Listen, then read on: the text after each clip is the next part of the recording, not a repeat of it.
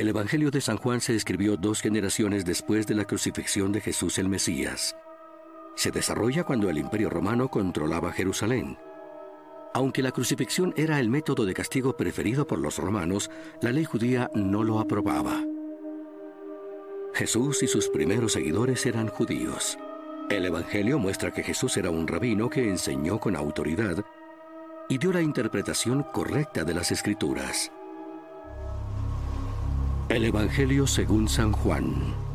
En el principio ya existía el verbo. Y el verbo estaba con Dios. Y el verbo era Dios. Él estaba en el principio con Dios. Todas las cosas fueron hechas por medio de Él, y sin Él nada de lo que ha sido hecho fue hecho. En él estaba la vida, y la vida era la luz de los hombres. La luz brilla en las tinieblas, y las tinieblas no la comprendieron. Vino al mundo un hombre enviado por Dios, cuyo nombre era Juan. Este vino como testigo para testificar de la luz, a fin de que todos creyeran por medio de él. No era él la luz, sino que vino para dar testimonio de la luz. Existía la luz verdadera que, al venir al mundo, alumbra a todo hombre. Él estaba en el mundo, y el mundo fue hecho por medio de él, y el mundo no lo conoció. A lo suyo vino, y los suyos no lo recibieron. Pero a todos los que lo recibieron les dio el derecho de llegar a ser hijos de Dios. Es decir, a los que creen en su nombre, que no nacieron de sangre, ni de voluntad de la carne, ni de la voluntad del hombre, sino de Dios. Y vimos su gloria, gloria como del unigénito del Padre, lleno de gracia y de verdad. Juan dio testimonio de él. Este es aquel a quien me refería cuando dije, el que viene después de mí es más importante que yo, porque él existía mucho antes que yo pues de su plenitud todos hemos recibido, y gracia sobre gracia, porque la ley fue dada por medio de Moisés. La gracia y la verdad fueron hechas realidad por medio de Jesús, el Mesías. Nadie ha visto jamás a Dios, el unigénito Hijo, quien es idéntico a Dios, que está en el seno del Padre, Él lo ha dado a conocer. Este es el testimonio de Juan cuando los judíos enviaron sacerdotes y levitas a preguntarle, ¿quién eres tú?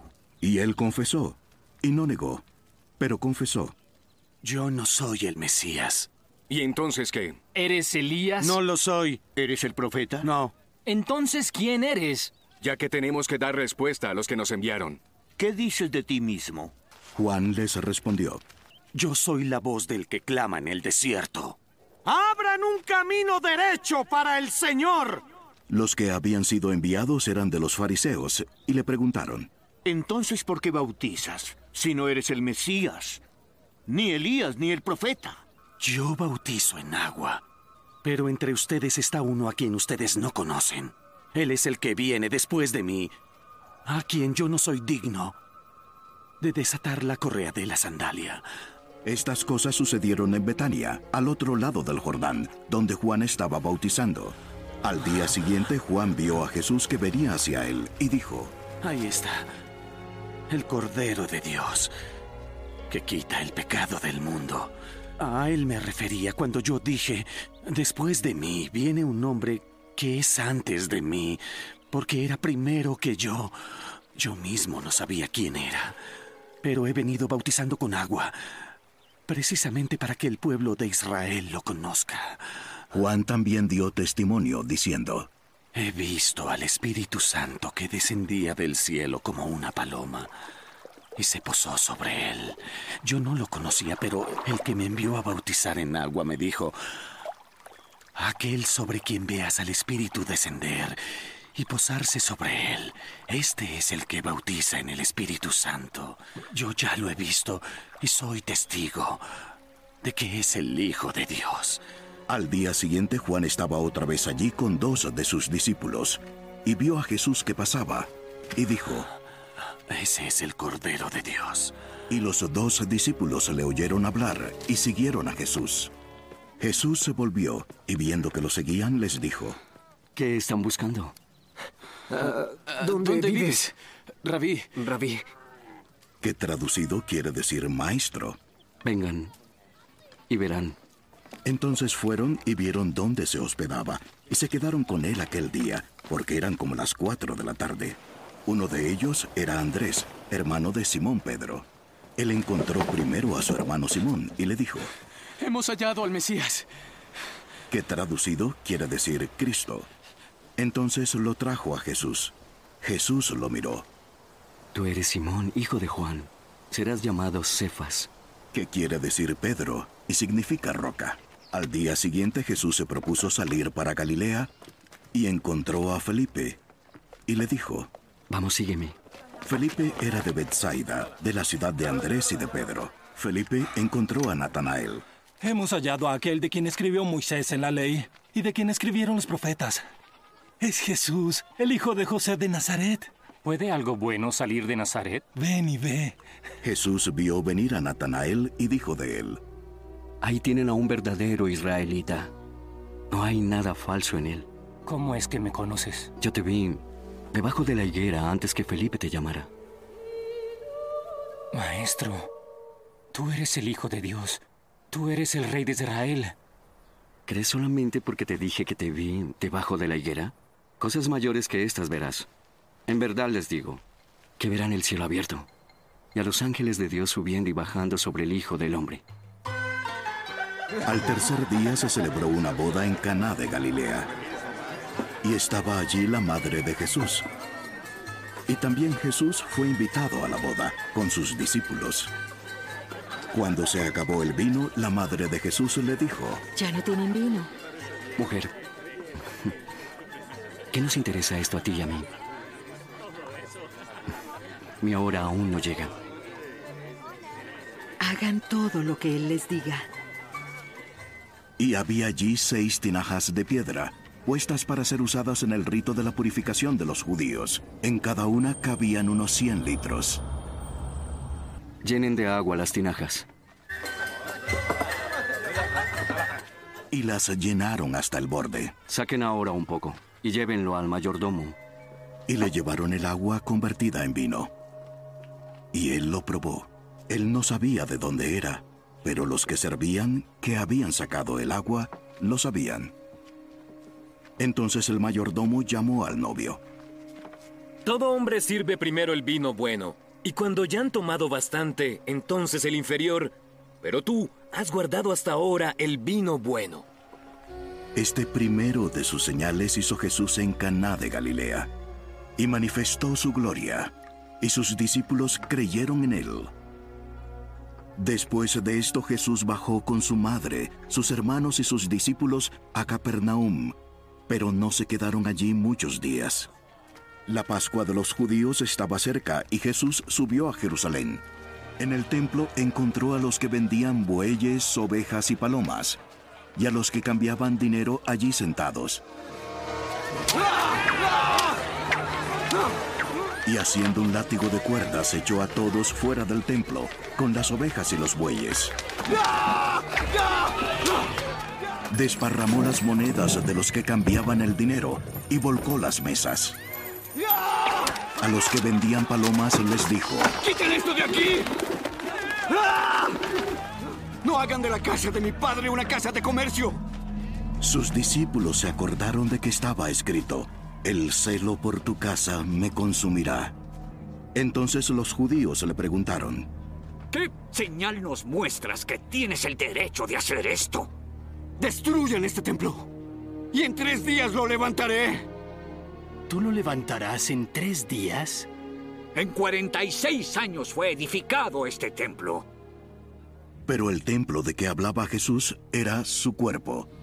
Por eso cuando resucitó de los muertos, sus discípulos se acordaron de que había dicho esto, y creyeron en la escritura y en la palabra que Jesús había hablado.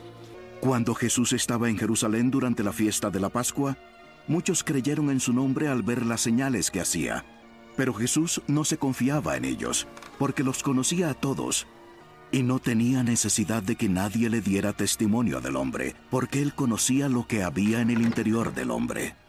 Había un hombre de los fariseos llamado Nicodemo, prominente entre los judíos. Este vino a Jesús de noche.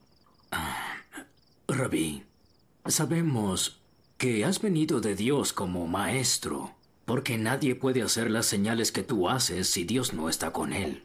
En verdad te digo que el que no nace de nuevo no verá el reino de Dios. ¿Cómo puede un hombre nacer siendo ya viejo? ¿Acaso puede entrar por segunda vez en el vientre de su madre y nacer? En verdad te digo que el que no nace de agua y del Espíritu no entrará en el reino de Dios. Lo que es nacido de la carne, carne es.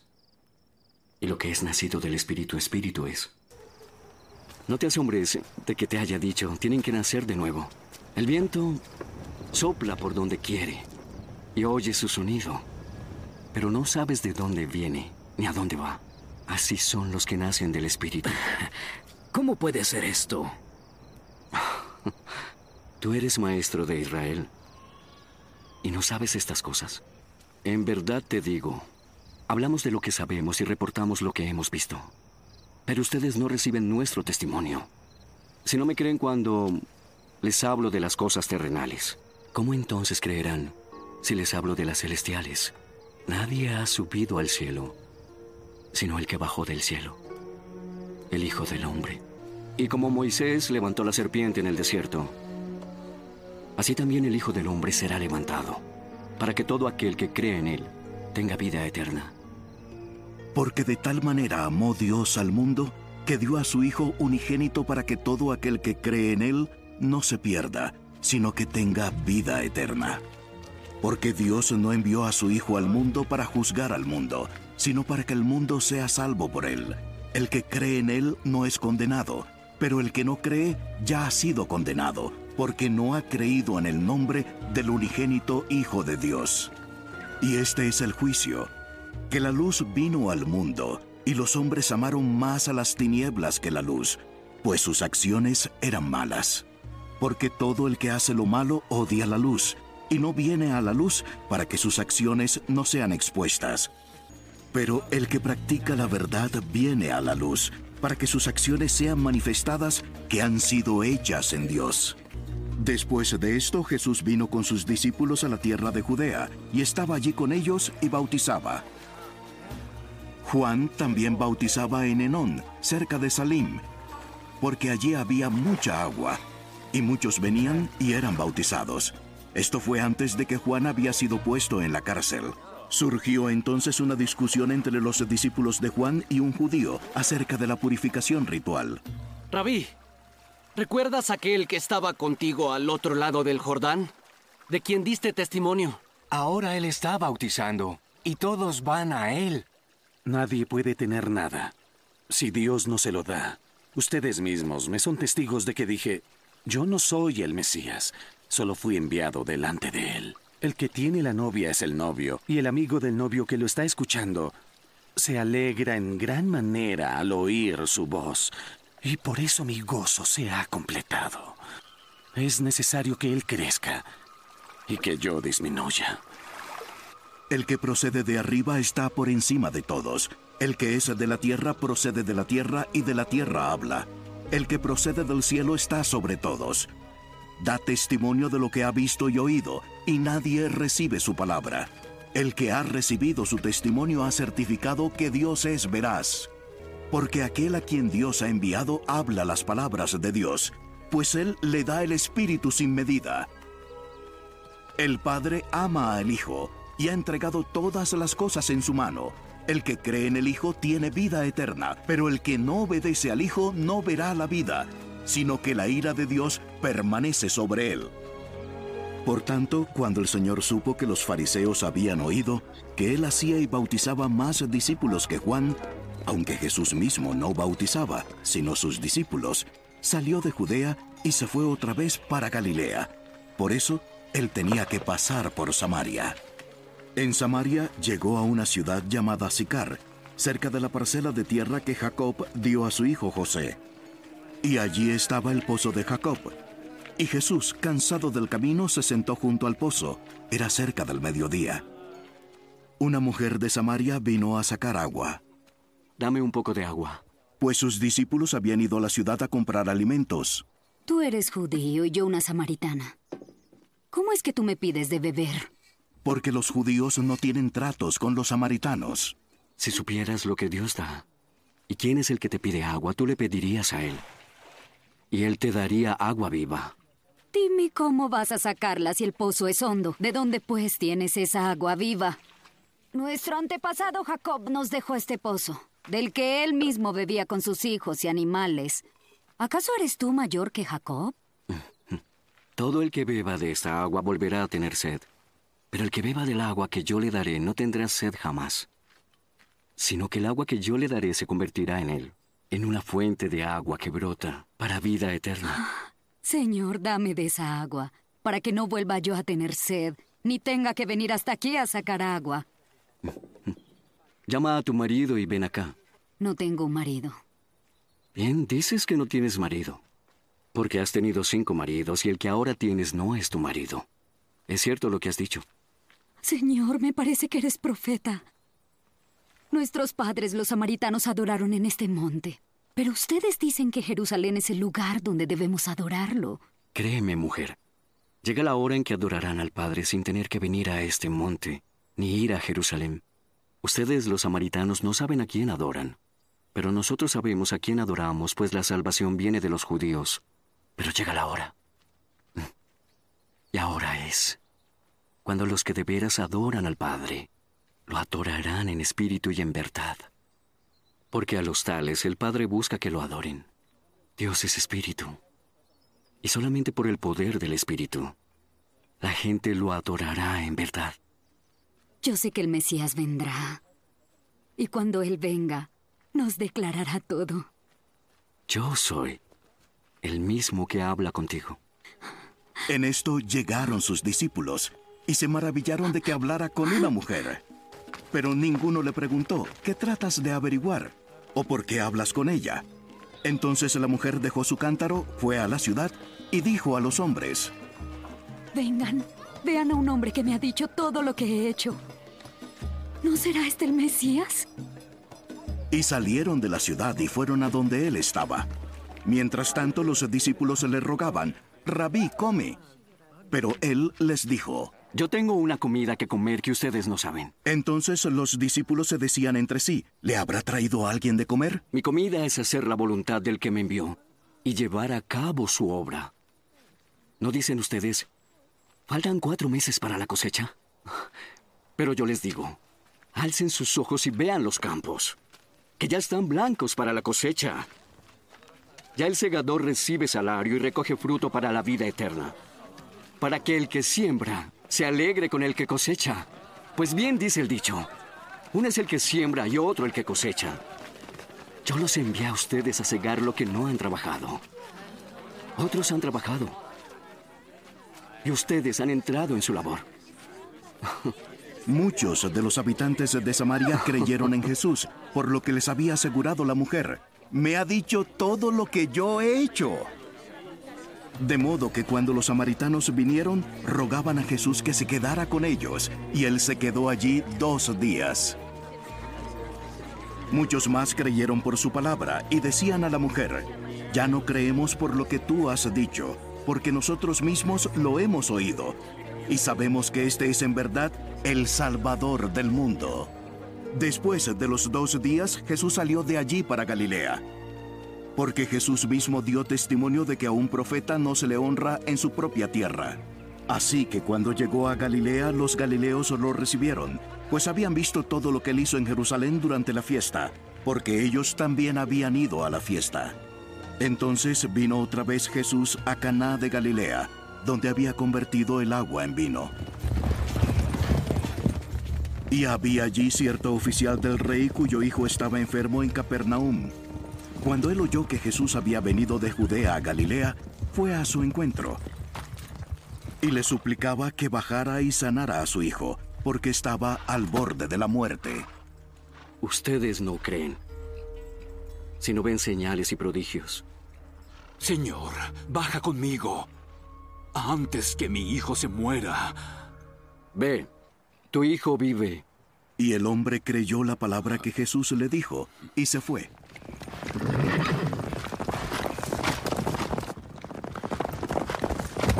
Y mientras bajaba a su casa, sus siervos se le salieron al encuentro y le dijeron, Tu hijo está vivo. Les preguntó a qué hora había empezado a mejorar y le respondieron. Ayer en la tarde, como a la una, se le quitó la fiebre.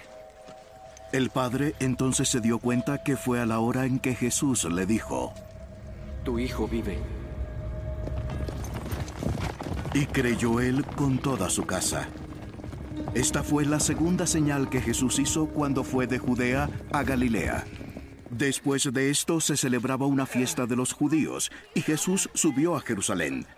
Hay en Jerusalén, junto a la puerta de las ovejas, un estanque que en hebreo se llama Beit Sata, que tiene cinco pórticos. En estos estaba en el suelo una multitud de enfermos, ciegos, cojos y paralíticos, esperando que un ángel moviera el agua para que entraran y se sanaran.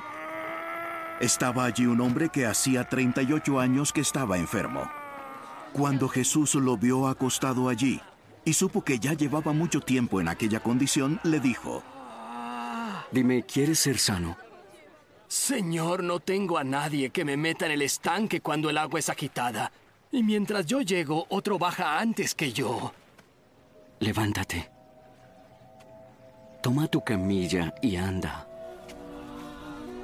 Y tomó su camilla y comenzó a andar. Pero aquel día era día de reposo. Por eso los judíos decían al que había sido sanado, Es día de reposo y no te es permitido cargar tu camilla este día. El mismo que me sanó me dijo, toma tu camilla y anda. ¿Quién es el hombre que te dijo que hicieras eso?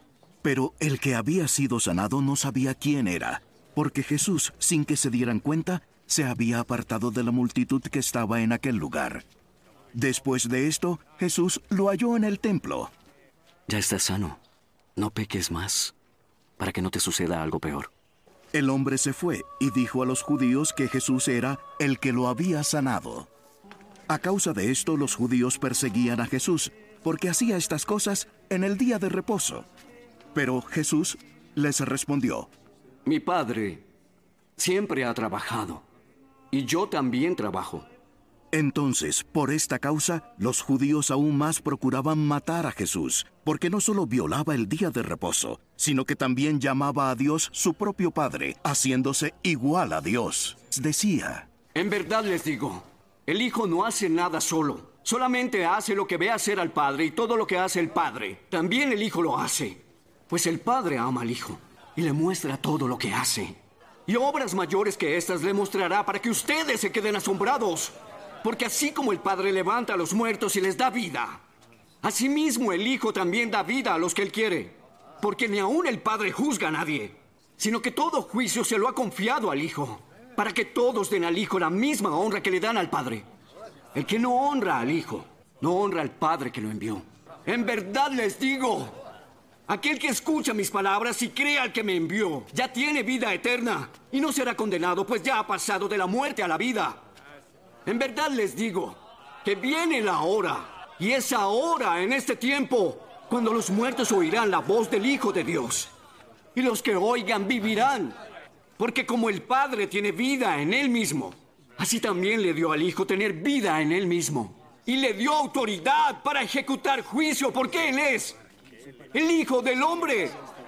No se queden asombrados de esto, porque llegará la hora en que todos los muertos oirán su voz y saldrán.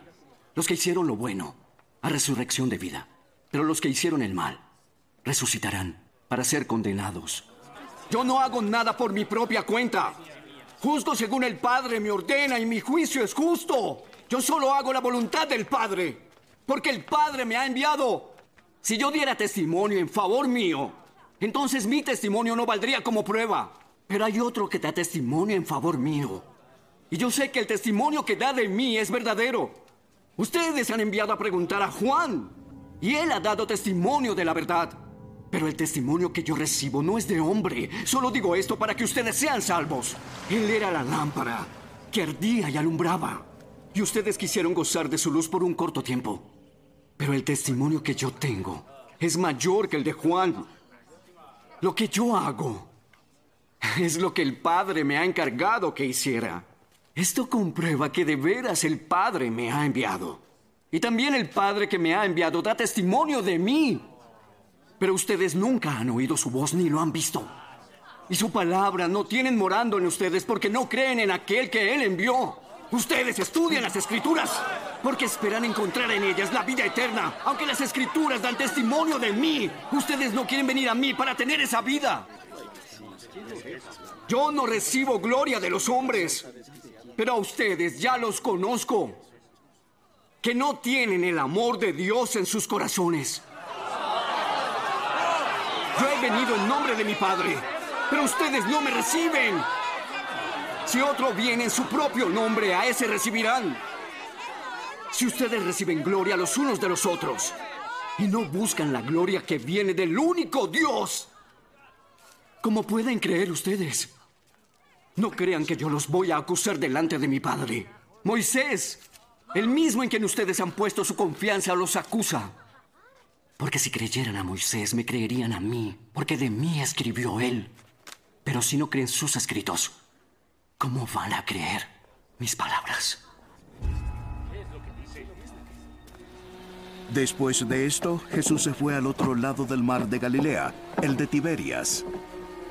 Y una gran multitud lo seguía, pues veían las señales milagrosas que hacía sanando a los enfermos.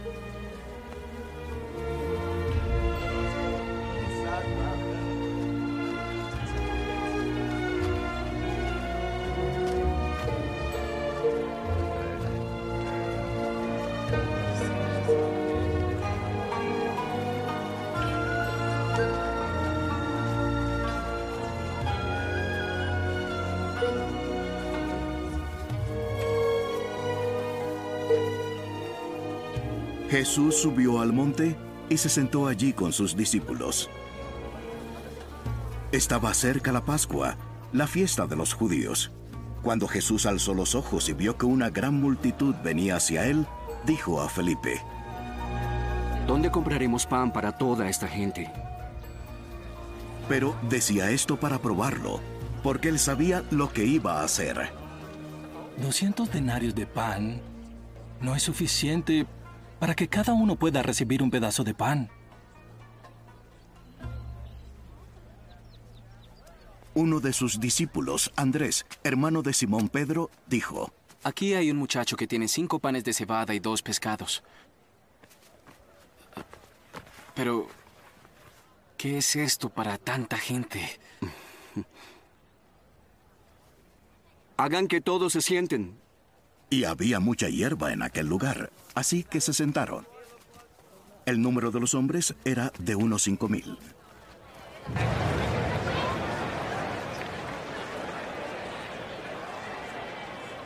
Cuando se saciaron, dijo a sus discípulos, Recojan los pedazos que sobren. Que no se pierda nada. Ellos los recogieron y llenaron doce cestas con los pedazos de los cinco panes de cebada que sobraron a los que habían comido. La gente al ver la señal que Jesús había hecho, decían, verdaderamente este es el profeta que había de venir al mundo. Por lo que Jesús, dándose cuenta de que iban a venir, y por la fuerza hacerle rey, se retiró él solo otra vez al monte. Al atardecer, sus discípulos bajaron hasta el mar, y subiendo en una barca, se dirigieron al otro lado del mar, hacia Capernaum. Ya había oscurecido, y Jesús todavía no había venido a donde ellos estaban. Y el mar estaba agitado porque soplaba un fuerte viento.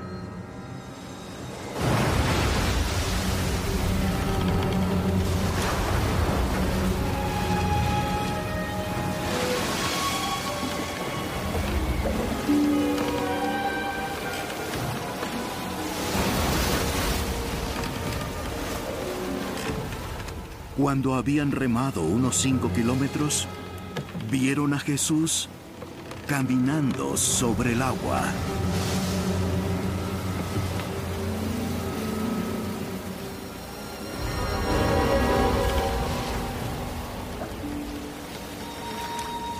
Y que se acercaba a la barca y se asustaron.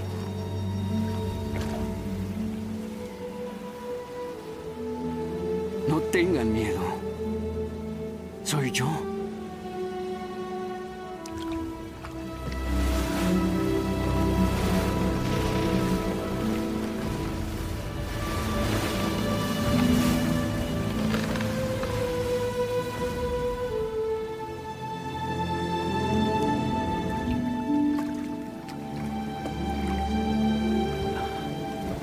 Entonces ellos querían recibir a Jesús en la barca.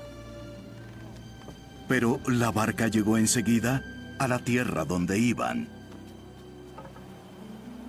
Al día siguiente, la multitud que había quedado al otro lado del mar se dio cuenta de que allí no había más que una barca y que Jesús no había entrado en ella con sus discípulos, sino que sus discípulos se habían ido solos. Vinieron otras barcas de Tiberias cerca del lugar donde habían comido el pan después de que el Señor había dado gracias.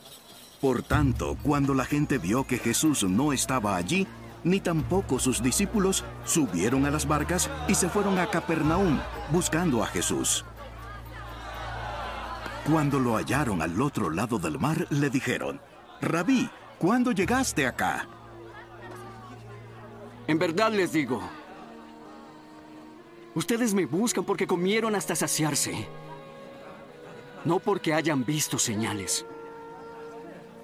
No trabajen por lo que perece, sino por el alimento que permanece para la vida eterna. Esta es la comida que les dará el Hijo del Hombre porque Dios el Padre ha puesto su sello en él. ¿Qué debemos hacer para poner en práctica las obras de Dios? Esta es la obra de Dios, que crean en el que Él ha enviado. ¿Qué señal puedes darnos para que al verla te creamos? ¿Qué obra haces? Nuestros antepasados comieron el maná en el desierto, como está escrito. Les dio a comer pan del cielo. En verdad les digo, no fue Moisés que les dio el pan del cielo. Es mi Padre quien les da el verdadero pan del cielo. Porque el pan que Dios da es el que ha bajado del cielo y da vida al mundo. Yo soy el pan de la vida. El que viene a mí no tendrá hambre. Y el que cree en mí nunca tendrá sed. Ya les dije que aunque me han visto, ustedes no creen. Todo lo que el Padre me da vendrá a mí. Y al que viene a mí, de ningún modo lo echaré fuera. Porque he descendido del cielo no para hacer mi voluntad, sino la voluntad del que me envió. Y la voluntad del que me ha enviado es que yo no pierda a ninguno de los que Él me ha dado, sino que es para que los resucite en el día final. La voluntad de mi Padre es que todo aquel que ve al Hijo y cree en Él tenga vida eterna. Y yo mismo lo resucitaré en el día final. Por eso los judíos murmuraban de él, porque había dicho, yo soy el pan que descendió del cielo. Este hombre, él es Jesús, el hijo de José que conocemos. Nosotros conocemos a su padre y a su madre. ¿Y cómo es que ahora dice, yo he descendido del cielo? Dejen de murmurar entre sí. Nadie puede venir a mí si el Padre que me envió no lo trae hacia mí. Y lo resucitaré en el día final. Los profetas dicen, todos serán enseñados por Dios. Todo el que escucha y aprende del Padre viene a mí. No es que alguno haya visto al Padre, sino aquel que es de Dios. Él ha visto al Padre. En verdad les digo, el que cree tiene vida eterna. Yo soy el pan de vida. Los padres de ustedes comieron el maná en el desierto y murieron. Este es el pan que ha descendido del cielo, para que el que coma de él no muera. Yo soy el pan vivo. que descendió del cielo. El que come de este pan vivirá para siempre. El pan que yo daré es mi carne. Y lo daré por la vida del mundo. Los judíos discutían entre sí. ¿Puede este darnos a comer su carne? En verdad les digo que si no comen la carne del Hijo del Hombre y beben su sangre, no tienen vida en ustedes. El que come mi carne y bebe mi sangre tiene vida eterna. Y yo lo resucitaré en el día final. Mi carne es verdadera comida y mi sangre es verdadera bebida. El que come mi sangre y bebe mi sangre vive en mí. Y yo vivo en él. El Padre que vive me envió. Y yo vivo por el Padre. Asimismo, el que me come, él también vivirá por mí. Este es el pan que descendió del cielo. No como el maná que los padres comieron y murieron. El que come este pan vivirá para siempre. Esto dijo Jesús cuando enseñaba en la sinagoga en Capernaum. Al oír esto, muchos de sus discípulos dijeron, Dura es esta declaración, ¿quién puede escucharla? Pero Jesús, consciente de que sus discípulos murmuraban por esto, les dijo, ¿Esto les ofende? ¿Qué pasaría entonces si vieran al Hijo del Hombre subir a donde estaba antes? El Espíritu es el que da vida. La carne no sirve para nada. Las palabras que yo les he hablado son espíritu y son vida. Pero hay algunos de ustedes que no creen.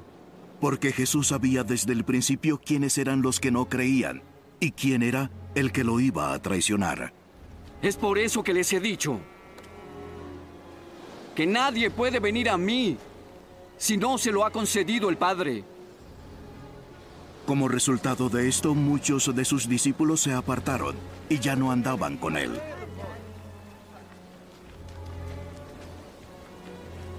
¿Y ustedes? ¿También quieren irse? Señor, ¿a quién iremos? Tú tienes las palabras de vida eterna. Nosotros hemos creído y sabemos que tú eres el santo, que viene de Dios.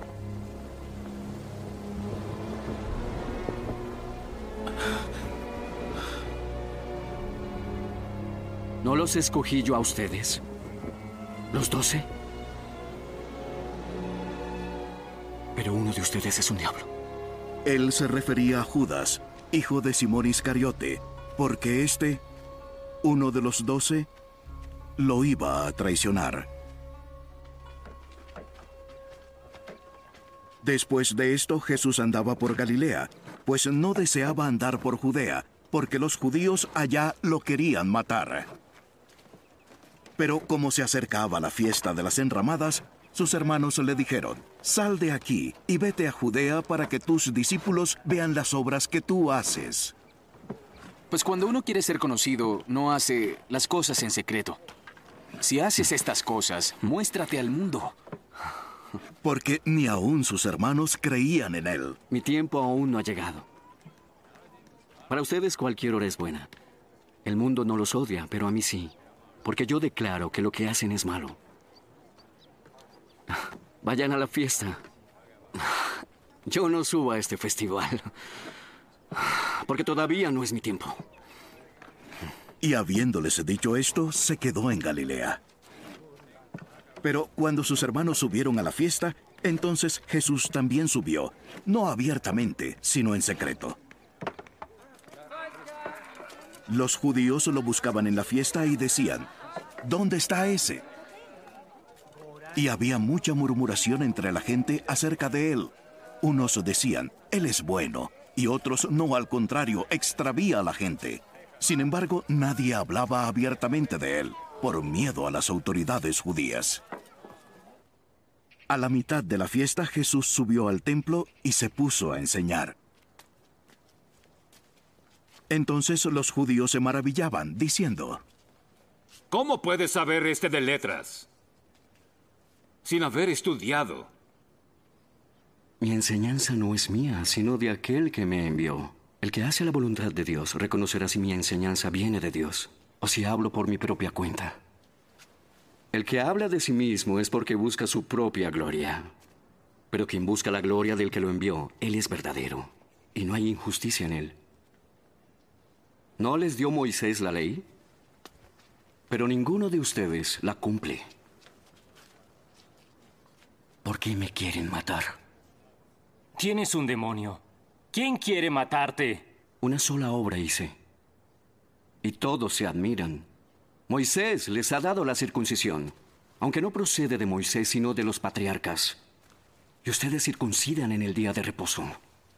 Si para no violar la ley ustedes circuncidan aún en el sábado, ¿por qué se enojan conmigo? ¿Solo por haber sanado un hombre en sábado? No juzguen por la apariencia. Juzguen con juicio justo. Entonces algunos de Jerusalén decían, ¿no es este al que procuran matar? Y vean, habla en público y no le dicen nada. ¿No será que en verdad los gobernantes reconocen que este es el Mesías? Cuando venga el Mesías, nadie sabrá de dónde es, pero nosotros sabemos de dónde es este. Jesús, mientras enseñaba en el templo, exclamó en alta voz, Ustedes me conocen y saben de dónde soy. No he venido por decisión propia, pero aquel que me envió es verdadero. A quien ustedes no conocen, pero yo sí, porque yo procedo de él y él me ha enviado. Procuraban pues prender a Jesús.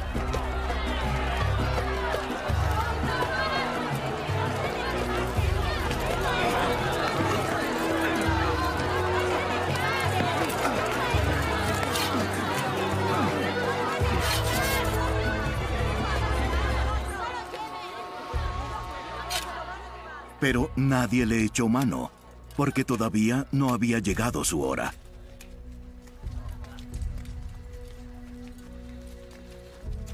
Pero muchos de la multitud creyeron en él. Cuando el Mesías venga, ¿acaso hará más señales que las que éste ha hecho?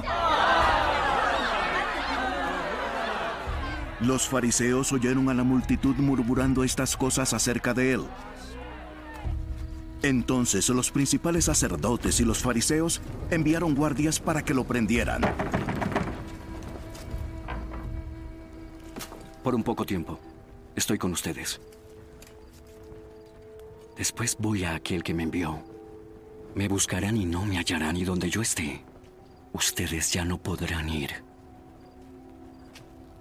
Decían entonces los judíos entre sí, ¿a dónde piensa irse este que no lo podamos encontrar? ¿Acaso quiere irse a la dispersión entre los griegos y enseñar a los griegos?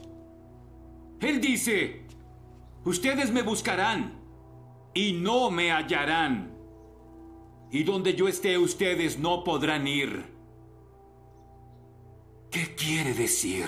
En el último día, el gran día de la fiesta, Jesús puesto en pie, exclamó en alta voz, Si alguien tiene sed, que venga a mí, y el que cree en mí, que beba. La escritura dice, de lo más profundo de su ser brotarán ríos de agua viva. Pero él decía esto del Espíritu, que los que habían creído en él habían de recibir, porque el Espíritu no había sido dado todavía, pues Jesús aún no había sido glorificado. Entonces algunos de la multitud, cuando oyeron estas palabras, decían, Verdaderamente, este es el profeta. ¡Es el Mesías! ¿Acaso el Mesías ha de venir de Galilea? La escritura dice que el Mesías viene de la descendencia del rey David y que procederá de Belén, el pueblo de donde era David.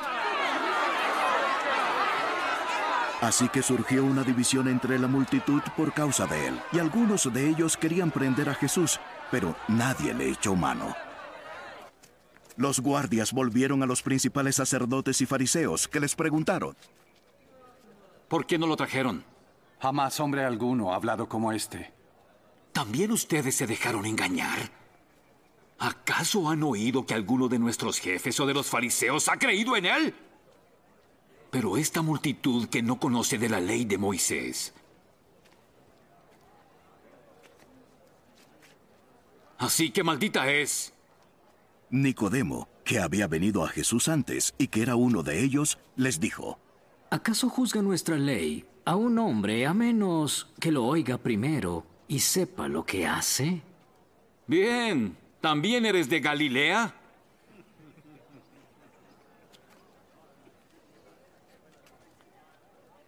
Solo investiga y verás que ningún profeta sale de Galilea. Y cada uno se fue a su casa. Pero Jesús se fue al monte de los olivos.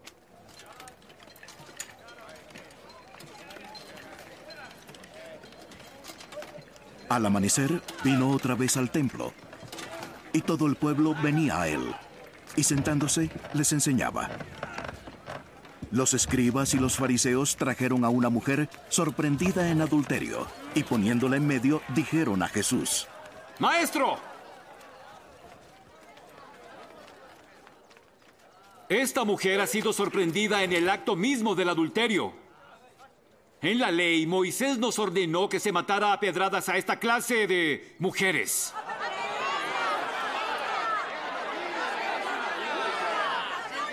¿Y tú qué dices? Decían esto poniendo a prueba a Jesús para tener de qué acusarlo. Pero Jesús se inclinó y con el dedo escribía en la tierra.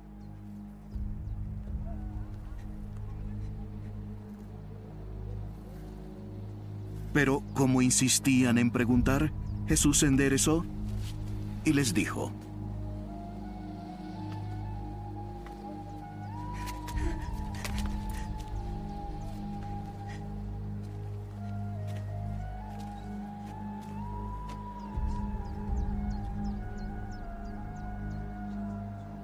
El que de ustedes esté sin pecado, que tire la primera piedra.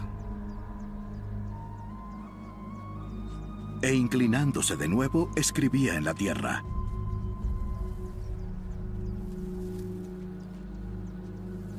Al oír ellos esto, se fueron retirando uno a uno, comenzando por los de mayor edad.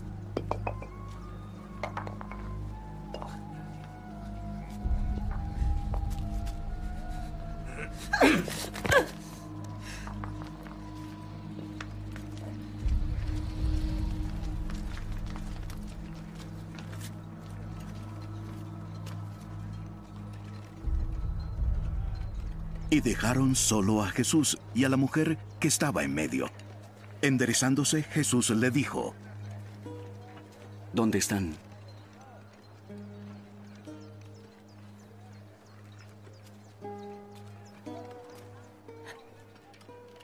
¿Ninguno te ha condenado? Ninguno, Señor. Pues yo tampoco te condeno. Vete. Y no peques más.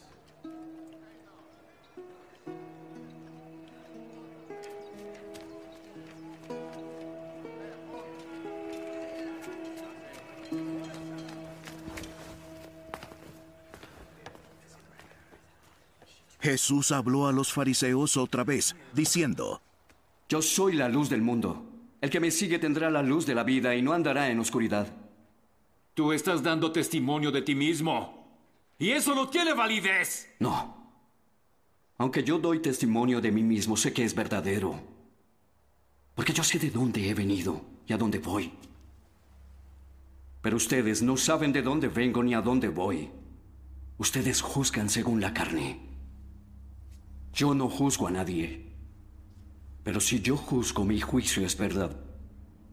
Porque no soy yo solo, sino yo y el Padre que me envió. En la ley de ustedes está escrito que cuando dos testigos dicen lo mismo, su testimonio tiene valor. Yo soy el que doy testimonio de mí mismo y el Padre que me envió da testimonio de mí. ¿Dónde está tu Padre? Ustedes no conocen a mi Padre. Si me conocieran a mí, conocerían a mi Padre también. Estas palabras las pronunció en el lugar del tesoro, cuando enseñaba en el templo, y nadie lo prendió porque todavía no había llegado su hora. Yo me voy y ustedes me buscarán.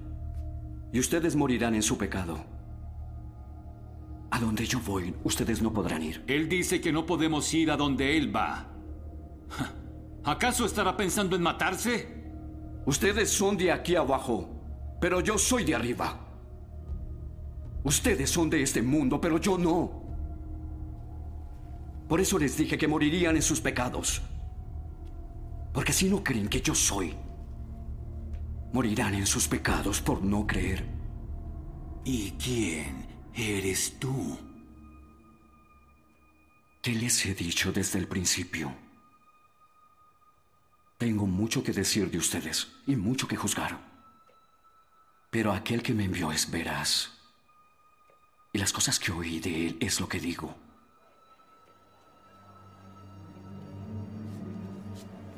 Ellos no comprendieron que les hablaba del Padre. Cuando ustedes levanten al Hijo del Hombre sabrán que yo soy quien digo que soy. Y que no hago nada por mi propia cuenta, sino que hablo solo las cosas que el Padre me enseñó. Y aquel que me envió está conmigo. No me ha dejado solo. Porque yo siempre hago lo que le agrada.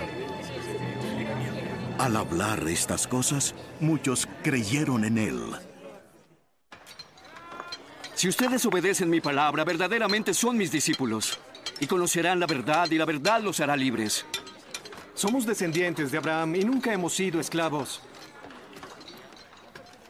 ¿Cómo dices tú que seremos libres? En verdad les digo que todo el que comete pecado es esclavo del pecado. Y el esclavo no queda en la casa para siempre, pero el hijo sí. Entonces, si el hijo los hace libres, serán realmente libres. Sé que son descendientes de Abraham, pero quieren matarme porque no aceptan mi palabra. Yo hablo de lo que el Padre me ha mostrado. Y ustedes hacen lo que oyen de su Padre. Si verdaderamente son hijos de Abraham, hagan las obras de Abraham. Todo lo que yo he hecho es decirles la verdad de Dios y aún así quieren matarme. Abraham nunca hizo nada así. Ustedes hacen lo mismo que su padre. Nosotros tenemos un solo padre que es Dios y no somos hijos bastardos. Si Dios fuera su padre, también me amarían, porque yo salí de Dios y vine de Él. No he venido por mi propia cuenta, sino Él me envió. ¿Por qué no entienden lo que les digo? Simplemente no pueden oír mi palabra. Porque ustedes son de su padre, el diablo, y quieren hacer los deseos de su padre.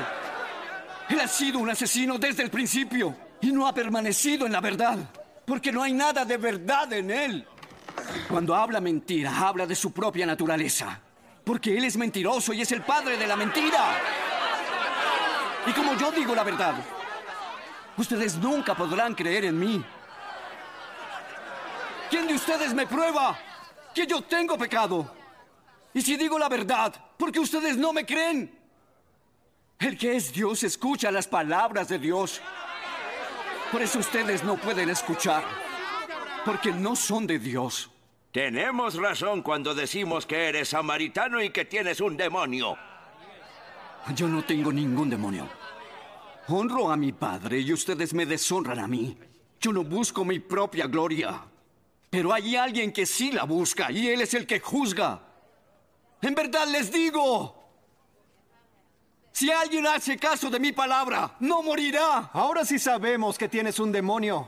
Abraham murió, también los profetas. Y tú dices, si alguien hace caso de mi palabra, no morirá. Nuestro padre Abraham murió. ¿Acaso eres tú mayor que nuestro padre? Y los profetas también murieron. ¿Quién crees que eres? Si yo mismo me glorifico, mi gloria no es nada. Mi Padre es el que me glorifica, de quien ustedes dicen, Él es nuestro Dios. Yo sí lo conozco, pero ustedes no. Y si digo que no lo conozco, seré un mentiroso, porque sí lo conozco, guardo su palabra. Su padre Abraham se regocijó, esperando ver mi día. Y él lo vio y se alegró. Aún no tienes 50 años y dices que has visto a Abraham.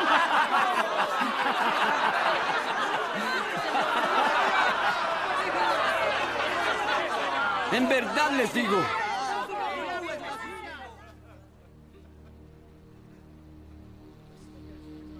Que antes que Abraham naciera,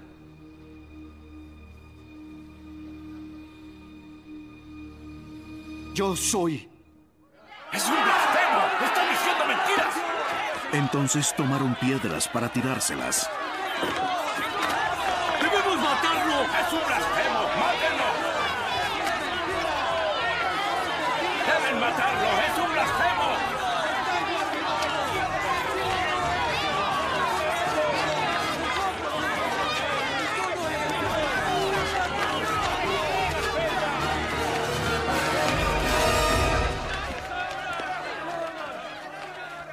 Pero Jesús se ocultó y salió del templo.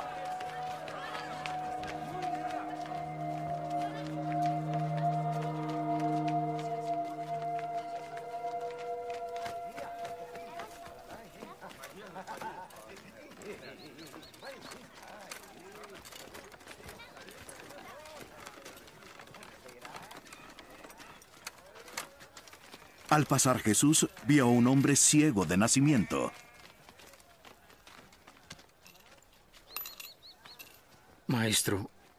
¿Por el pecado de quién se nació ciego? ¿Por su propio o el pecado de sus padres? No es por su propio pecado ni por el de sus padres. Está ciego para que el poder de Dios se manifieste en él. Mientras es el día, tenemos que hacer el trabajo del que me envió. La noche viene, cuando nadie puede trabajar. Mientras estoy en el mundo, yo soy la luz del mundo.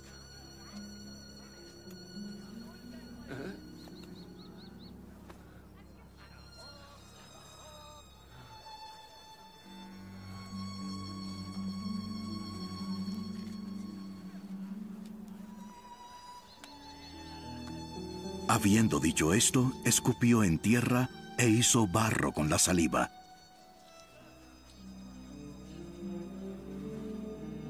Y le untó el barro en los ojos al ciego.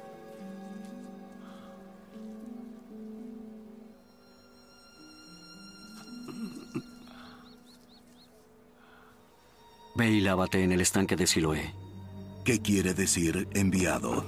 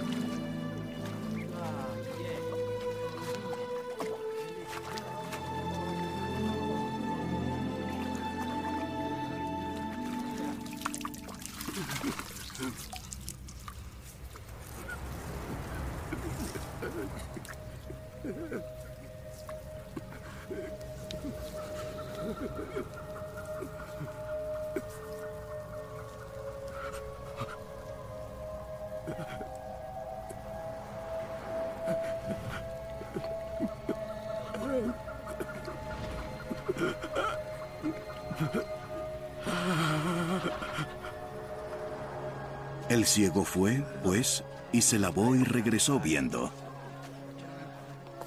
Entonces los vecinos y los que antes lo habían visto que era mendigo, decían, ¿no es este el que se sentaba y mendigaba? Él es. No, pero se parece a él. Sí, soy yo. ¿Y, y, y cómo es que ahora puedes ver? El hombre que se llama Jesús hizo barro, lo untó sobre mis ojos, me dijo, ve al estanque de Siloé y lávate. Así que fui y en cuanto me lavé, pude ver. ¿Dónde está él? Eh, no lo sé. Llevaron ante los fariseos al que antes había sido ciego. Y era el sábado, el día de reposo, en que Jesús hizo el barro y le abrió los ojos.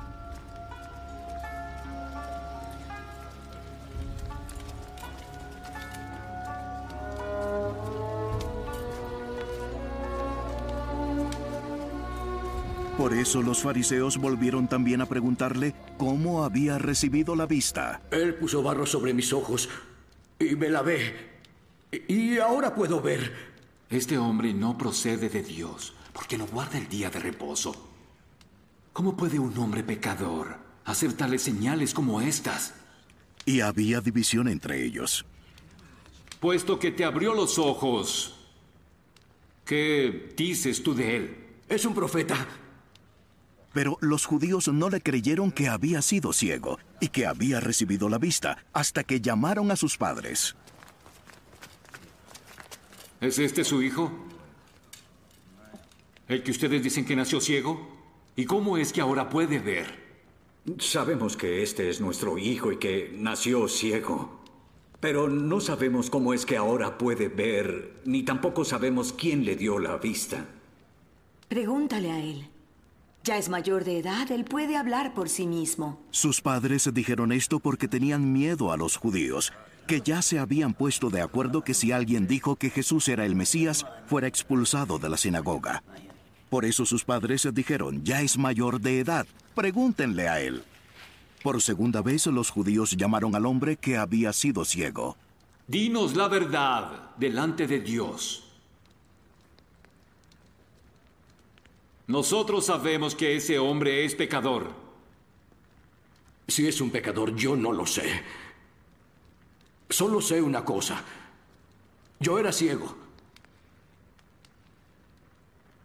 Y ahora veo.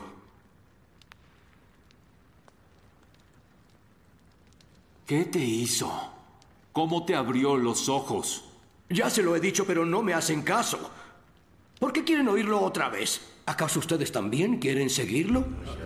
Entonces lo insultaron y le dijeron, Tú eres su discípulo, pero nosotros somos discípulos de Moisés. Nosotros sabemos que Dios le habló a Moisés. Pero en cuanto a este, no sabemos siquiera de dónde salió. Pues en esto hay algo asombroso. Ustedes no sepan de dónde es, pero me abrió los ojos. Sabemos que Dios no oye a los pecadores, pero sí oye al que teme a Dios y hace su voluntad. Jamás se ha oído decir que alguien diera la vista a una persona nacida ciega. Si éste no viniera de Dios, no podría hacer nada. Tú que naciste enteramente en pecados. Tú nos enseñas a nosotros. Y lo echaron fuera de la sinagoga.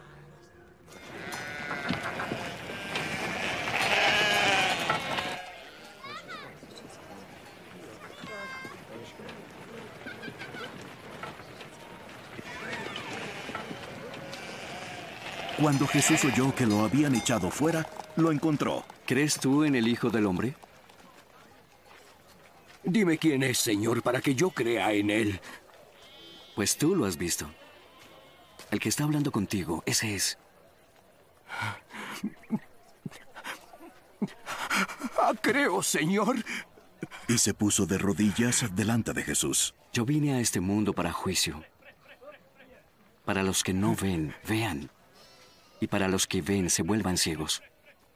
Algunos de los fariseos que estaban con él oyeron esto y le preguntaron, ¿acaso nosotros también somos ciegos?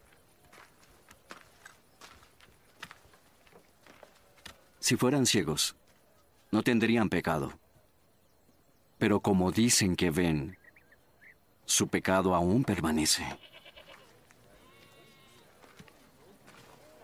En verdad les digo, el que no entra por la puerta en el redil de las ovejas, sino que sube por otra parte, es un ladrón y bandido. Pero el que entra por la puerta es el pastor de las ovejas. A este le abre el portero. Llama a sus ovejas por nombre y las conduce afuera. Cuando ya han salido todas, va delante de ellas y las ovejas lo siguen porque conocen su voz. Pero a un desconocido, no lo seguirán sino que huyen de él porque desconocen su voz. Jesús les dijo esta parábola, pero ellos no entendieron lo que les decía. Entonces Jesús dijo de nuevo, En verdad les digo, yo soy la puerta de las ovejas. Todos los que vinieron antes de mí son ladrones y bandidos, pero las ovejas no les hicieron caso. Yo soy la puerta. Si alguno entra por mí será salvo. Y entrará y saldrá y hallará pasto. El ladrón solo viene para robar, matar y destruir. Yo he venido para que tengan vida y para que la tengan en abundancia. Yo soy el buen pastor. El buen pastor da su vida por las ovejas. El que trabaja solamente por la paga y no es un pastor ni dueño de las ovejas, ve venir al lobo. Abandona las ovejas y huye. Entonces el lobo las arrebata y las dispersa. El asalariado huye porque solo trabaja por el pago y no le importan las ovejas. Yo soy el buen pastor. Así como mi padre me conoce, yo conozco a mi padre. Así también yo conozco a mis ovejas y ellas a mí. Yo doy mi vida por ellas. Él es un buen maestro. Tengo otras ovejas que me pertenecen, que no son de este redil. A esas también yo debo traerlas. Y entonces oirán mi voz y serán un solo rebaño, con un solo pastor. El Padre me ama, porque yo estoy dando mi vida voluntariamente para tomarla de nuevo. A mí nadie me puede quitar la vida, sino que la doy de mi propia voluntad. Tengo autoridad para darla y también para tomarla de nuevo. Este es el mandamiento que recibí de mi padre. Volvió a surgir una división entre los judíos por estas palabras. ¡Él tiene un demonio! ¡Está loco! ¿Por qué le hacen caso? Un endemoniado no puede hablar así. ¿Acaso un demonio puede dar la vista a los ciegos?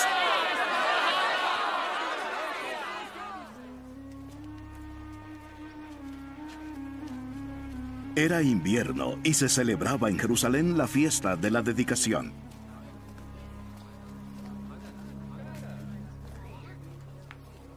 Jesús andaba por el templo, en el pórtico de Salomón. Entonces los judíos lo rodearon. ¿Hasta cuándo nos vas a tener en suspenso? Dínoslo claramente si eres el Mesías. Ya se lo he dicho a ustedes y no me creen. Las obras que yo hago por mi Padre dan testimonio de mí. Pero ustedes no creen, porque no son de mis ovejas. Mis ovejas oyen mi voz. Yo las conozco y me siguen. Les doy vida eterna y jamás perecerán. Nadie las arrebatará de mi mano. Lo que el Padre me ha dado es más grande que todo. Y nadie las puede arrebatar de la mano del Padre. Yo y el Padre somos uno. Los judíos volvieron a tomar piedras para tirárselas.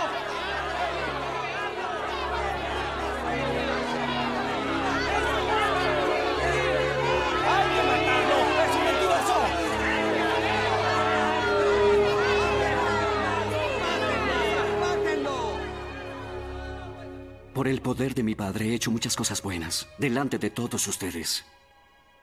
¿Por cuál de ellas me van a apedrear? No te apedreamos por ninguna buena obra que has hecho, sino por blasfemia. Y porque tú, siendo hombre, te haces Dios.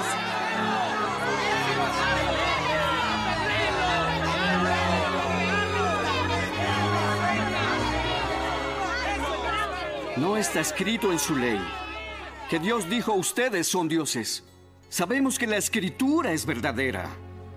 Y si Dios llamó dioses a aquellas personas, ¿a quienes dirigió su mensaje? En cuanto a mí, a quien el Padre santificó y envió al mundo, ¿cómo pueden decir tú blasfemas? Porque dije, yo soy el Hijo de Dios.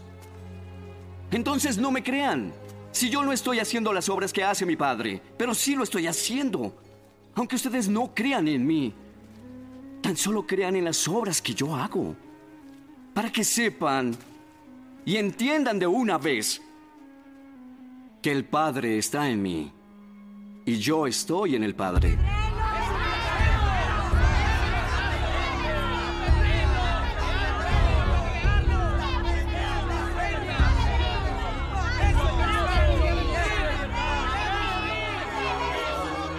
Eso procuraban otra vez prender a Jesús, pero él se les escapó de entre las manos.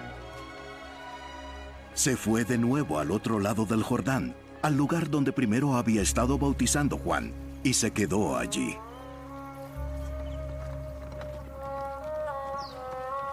Muchos vinieron a él y decían, aunque Juan no hizo ninguna señal, sin embargo, todo lo que Juan dijo de éste era verdad.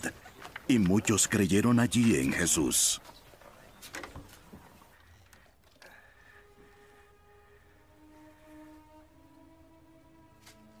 Estaba enfermo cierto hombre llamado Lázaro, de Betania, la aldea de María, y de su hermana Marta. Esta María fue la que ungió al Señor con perfume y le secó los pies con sus cabellos. Era su hermano Lázaro que estaba enfermo. Las hermanas entonces mandaron a decir a Jesús, Señor, el que tú amas está enfermo. Cuando Jesús lo oyó, dijo, Esta enfermedad no es para muerte, sino para la gloria de Dios, para que el Hijo de Dios sea glorificado por medio de ella. Y Jesús amaba a Marta, a su hermana y a Lázaro. Cuando oyó, pues, que Lázaro estaba enfermo, entonces se quedó dos días más en el lugar donde estaba. Luego, después de esto, dijo a sus discípulos, Vamos de nuevo a Judea. Maestro, hace poco que los judíos de allá te querían apedrear. ¿Y vas allá otra vez? No hay doce horas en el día. Si alguien anda de día no tropieza, porque ve la luz de este mundo. Pero si alguien anda de noche, tropieza porque le falta la luz. Nuestro amigo Lázaro se ha dormido, pero voy a despertarlo.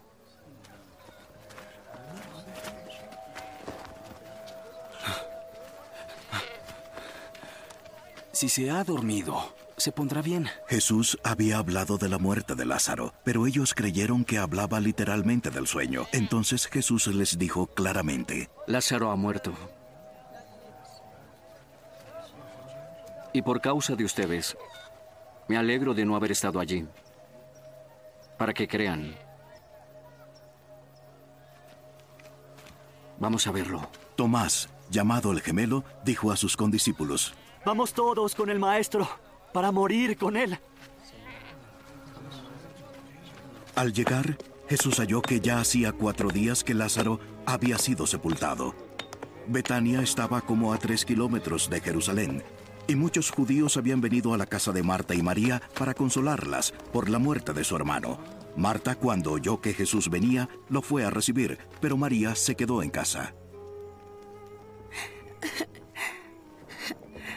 Señor, si hubieras estado aquí, mi hermano no habría muerto.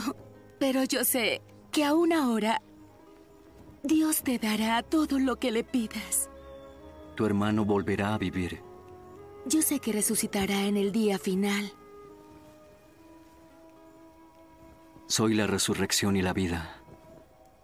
El que cree en mí, aunque muera, vivirá.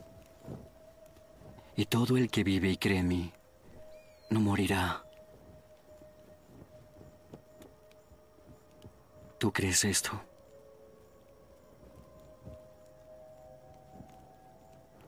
Sí, Señor. Yo creo que tú eres el Mesías, el Hijo de Dios, el que viene al mundo. Marta se fue y llamó a su hermana María, diciéndole en secreto,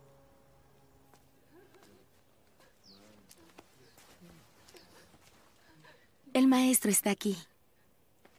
Está preguntando por ti.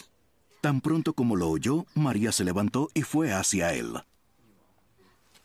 Jesús no había entrado en el pueblo, estaba en el lugar donde Marta lo había encontrado. Los judíos que estaban en la casa consolándole a María la siguieron al ver que se levantó de prisa y salió, suponiendo que iba al sepulcro a llorar.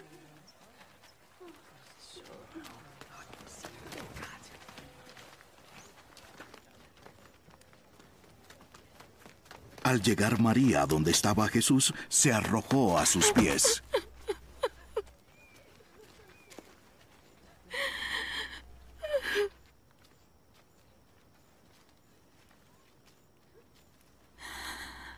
Señor.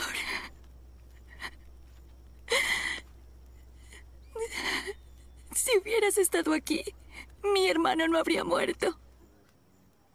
Y cuando Jesús la vio llorando, y a los judíos que vinieron con ella llorando también, se conmovió profundamente en el espíritu y se entristeció.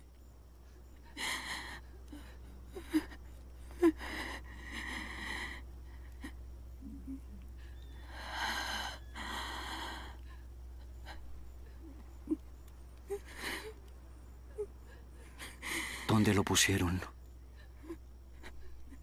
Ven y ve, señor.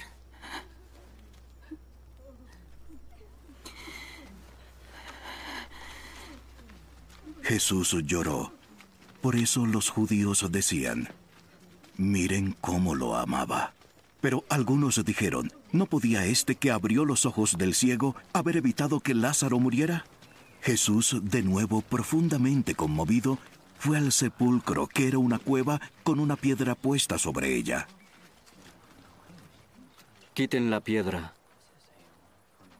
Ya huele mal, señor. Hace cuatro días que murió. ¿No te dije que verías la gloria de Dios si crees?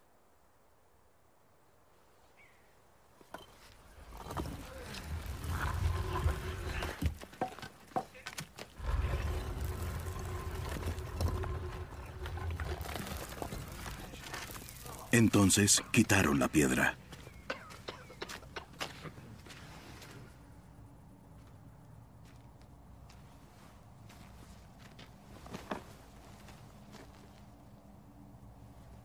Jesús alzó los ojos y dijo, Gracias, Padre, por oírme. Yo sabía que siempre me oyes, pero lo dije por causa de la gente que está aquí, para que crean que tú me has enviado.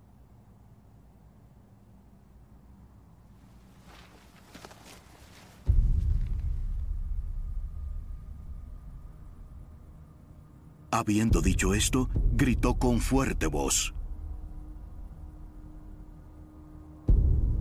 Lázaro, ven fuera.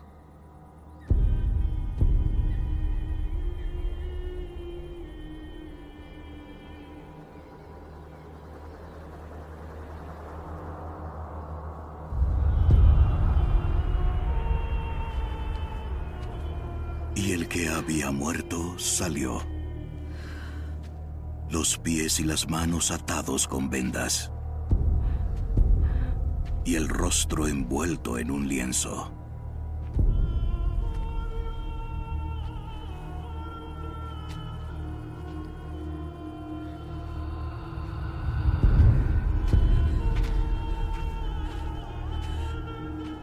Desátenlo y déjenlo ir. Muchos de los judíos que habían venido a ver a María y vieron lo que Jesús había hecho, creyeron en él. Pero algunos de ellos fueron a los fariseos para contar lo que Jesús había hecho. Ellos, con los principales sacerdotes, convocaron un concilio y decían, ¿qué hacemos? Este hombre está haciendo muchas señales milagrosas. Si lo dejamos seguir así, todos van a creer en él. Y los romanos vendrán y nos quitarán nuestro lugar y nuestra nación. Así es. Uno de ellos, Caifás, que era sumo sacerdote ese año, les dijo, Ustedes no saben nada. Ni se dan cuenta de que le es más conveniente que un hombre muera por el pueblo y no que toda la nación perezca. Sí, no podemos permitir que pase. Eso es imposible. Ahora bien, no dijo esto de su propia iniciativa, sino que siendo el sumo sacerdote ese año, profetizó que Jesús iba a morir por la nación. Y no solo por la nación, sino también para reunir en uno a los hijos de Dios que están esparcidos. Desde ese día planearon entre sí matar a Jesús. Por eso Jesús ya no andaba abiertamente entre los judíos, sino que se alejó a la región cerca del desierto, a un pueblo llamado Efraín, donde se quedó con sus discípulos. Se acercaba la Pascua de los judíos, y muchos de la región subieron a Jerusalén para hacer la ritual de la purificación antes de la fiesta. Ellos buscaban a Jesús y estando en el templo se decían unos a otros, ¿qué les parece? ¿Que vendrá a la fiesta o no? Porque los principales sacerdotes y los fariseos habían dado órdenes de que si alguien sabía dónde estaba Jesús, diera aviso para que lo prendieran. Seis días antes de la Pascua vino Jesús a Betania, donde estaba Lázaro, al que había resucitado de entre los muertos. Ah, gracias. ¿Quieren? Oh, gracias. ¿Está bien? No por ahora. Sí. Allí hicieron una cena en su honor de Jesús y Marta servía. Lázaro era uno de los que estaban a la mesa con él.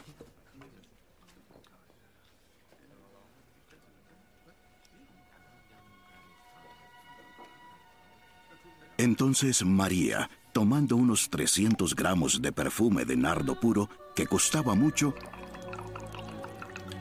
ungió los pies de Jesús y se los secó con los cabellos. Y la casa se llenó con la fragancia del perfume. Judas Iscariote, uno de sus discípulos, el que lo iba a entregar, dijo, ¿Por qué no se vendió este perfume? Por el valor del salario de un año. Para darlo a los pobres. Pero dijo esto no porque se preocupara por los pobres, sino porque era un ladrón, y como tenía la bolsa del dinero, robaba de lo que se echaba en ella. Déjala. Lo guardaba para mi sepultura. Porque a los pobres siempre los tendrán, pero no siempre a mí.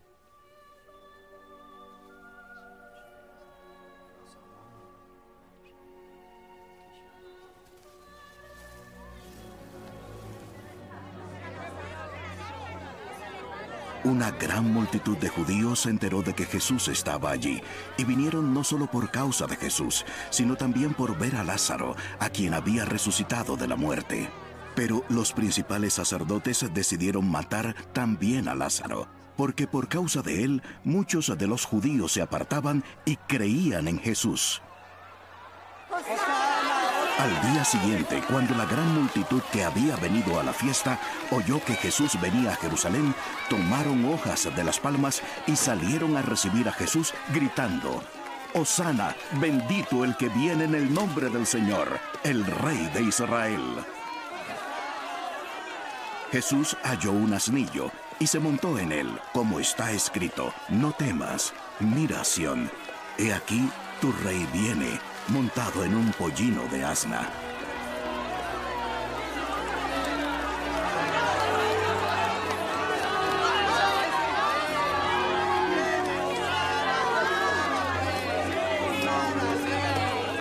Sus discípulos no entendieron esto al principio, pero después, cuando Jesús fue glorificado, entonces se acordaron de que esto se había escrito de él y de que le habían hecho estas cosas.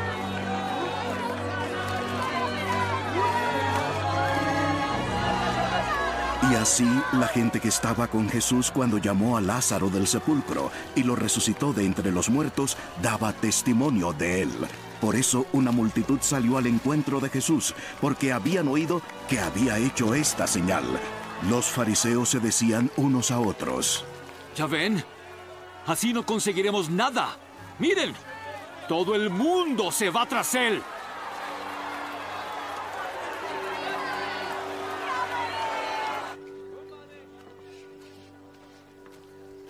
Había unos griegos entre los que subían a Jerusalén a adorar en la fiesta. Fueron a Felipe, que era de Bethsaida de Galilea, y le rogaban, Señor, queremos ver a Jesús. Felipe fue y se lo dijo a Andrés.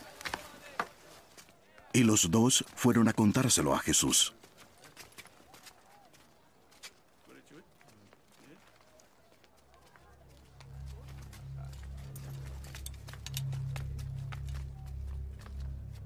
La hora ha llegado en que el Hijo del Hombre se ha glorificado. En verdad les digo que un grano de trigo queda solo un grano. Si no cae en tierra y muere,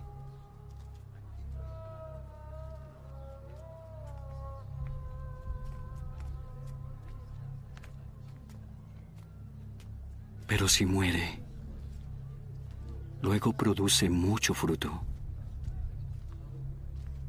El que ama su vida la pierde. Y el que aborrece su vida en este mundo, la guardará para vida eterna.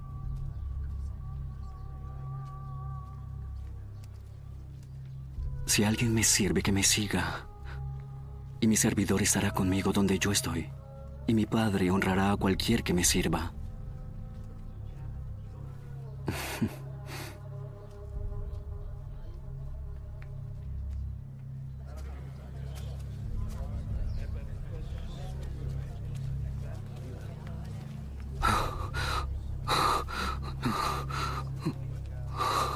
Mi alma se ha turbado. ¿Y qué diré?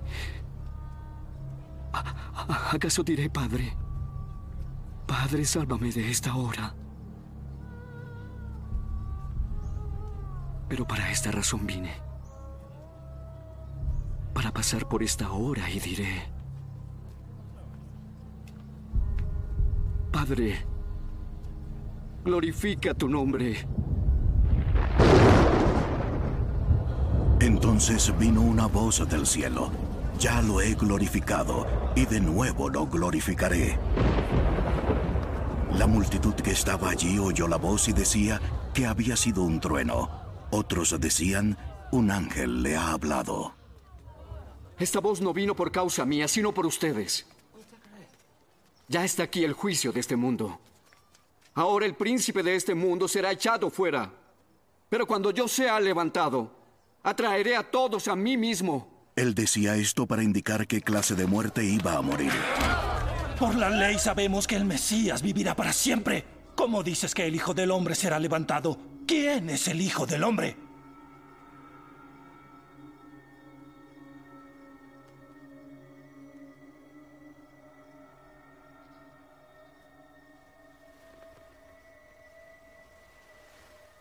La luz tendrán por poco tiempo más. Caminen mientras tengan la luz, para que las tinieblas no los sorprendan. El que anda en oscuridad no sabe por dónde va. Mientras tienen la luz, crean en la luz, para que sean hijos de la luz.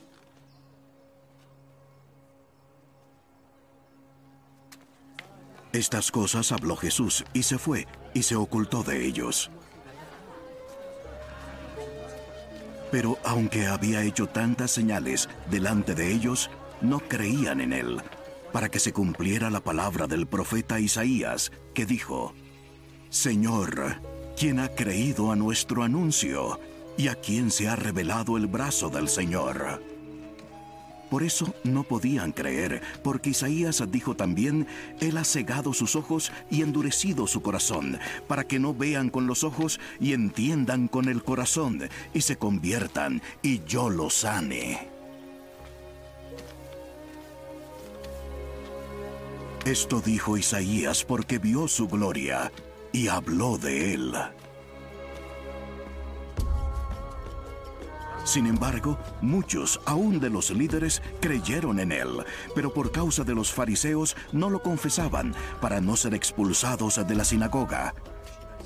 Porque amaban más el reconocimiento de los hombres que el reconocimiento de Dios. Entonces Jesús exclamó, El que cree en mí, no cree solo en mí, sino en aquel que me ha enviado. Y el que me ve, ve también al que me ha enviado. He venido al mundo como la luz, para que los que creen en mí no se queden en tinieblas. Al que oye mis palabras y no las guarda, no lo juzgo, porque no vine a juzgar al mundo, sino a salvarlo. El que me rechaza y no recibe mis palabras, tiene quien lo juzgue. La palabra que ha hablado, esa lo juzgará en el día final. Porque yo no he hablado por mi propia cuenta, sino el Padre que me envió me ha ordenado lo que debo decir y hablar. Y sé que su mandamiento es vida eterna. Lo que yo hablo, lo hablo como el Padre me lo ha dicho.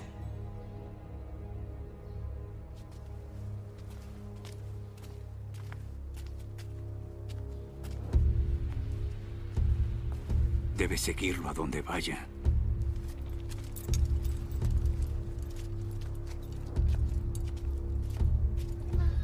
el día antes de la fiesta de la Pascua. Sabiendo Jesús que su hora había llegado para pasar de este mundo al Padre, habiendo amado a los suyos que estaban en el mundo, los amó hasta el fin.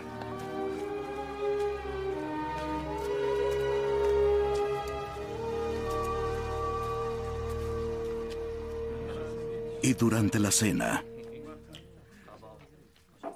como ya el diablo había puesto en el corazón de Judas Iscariote, hijo de Simón, el pensamiento que lo entregara,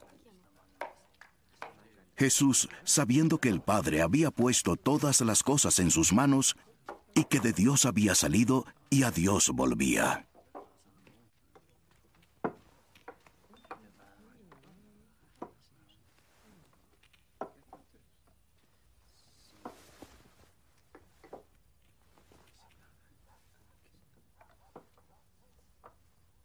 Se levantó de la cena y se quitó el manto, y tomando una toalla se la ciñó.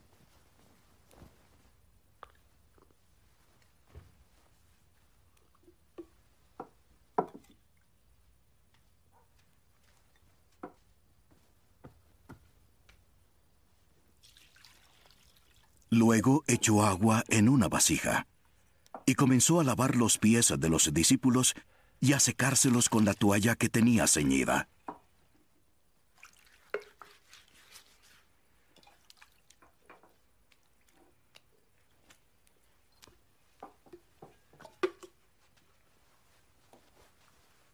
Llegó a Simón Pedro. ¿Me vas a lavar los pies, señor? Ahora no entiendes lo que estoy haciendo. Después lo entenderás. Jamás permitiré que me laves los pies. Si no te lavo los pies, no tienes parte conmigo. Señor, entonces no me laves, solo los pies. Lávame las manos y la cabeza también. El que se ha bañado está limpio y no necesita lavarse, excepto los pies. Y ya están limpios.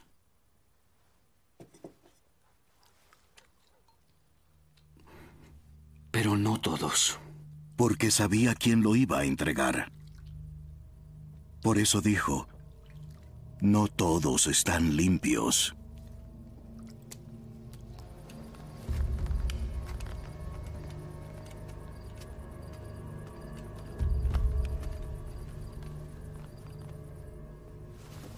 Cuando acabó de lavarles los pies, tomó su manto y volviéndose a sentarse en la mesa, les dijo, ¿Saben lo que les he hecho? Me llaman maestro y señor. Y tienen razón, porque lo soy. Sí, yo, el señor y maestro, les lavé los pies. Ustedes deben hacer lo mismo. Les he dado un ejemplo para que ustedes hagan lo mismo que yo. En verdad les digo, el siervo no es mayor que su señor, ni el enviado es mayor al que lo envió. Si saben esto, serán felices si lo ponen en práctica.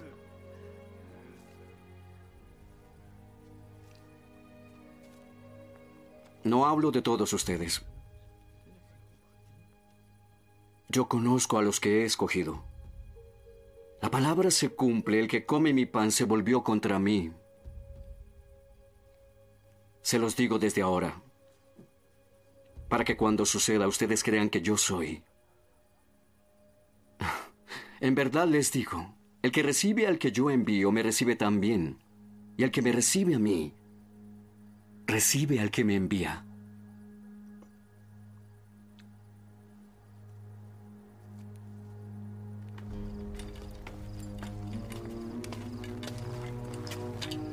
Él ya salió.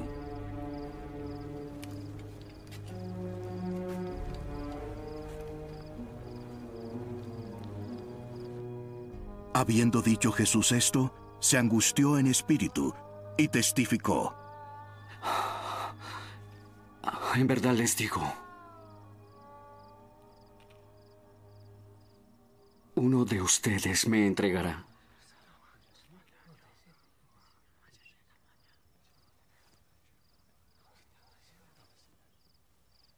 Los discípulos se miraban unos a otros y estaban perplejos sin saber de quién hablaba. Uno de sus discípulos, el que Jesús amaba, estaba a la mesa reclinado en el pecho de Jesús. Por eso Simón Pedro le hizo señas. Pregúntale de quién está hablando. Recostándose sobre el pecho de Jesús, le dijo, Señor, ¿quién es?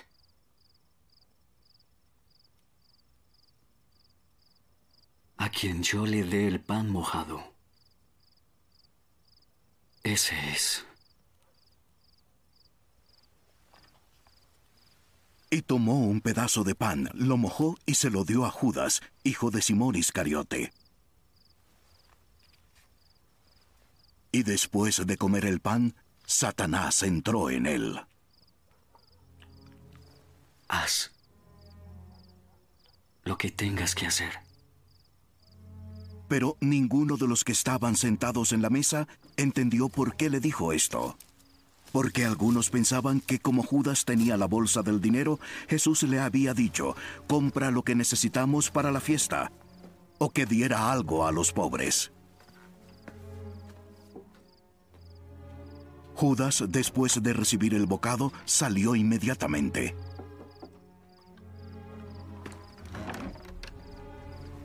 Y ya era de noche. Entonces, cuando salió, Jesús dijo, Ahora es glorificado el Hijo del Hombre, y Dios es glorificado en él. Si Dios es glorificado en él, Dios también lo glorificará en él mismo, y lo hará muy pronto.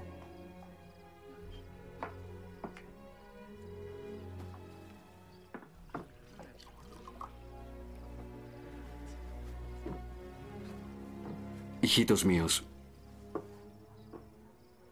no estaré con ustedes por mucho tiempo. Me buscarán, pero ahora les digo, como dije a los judíos, no podrán ir a donde yo voy.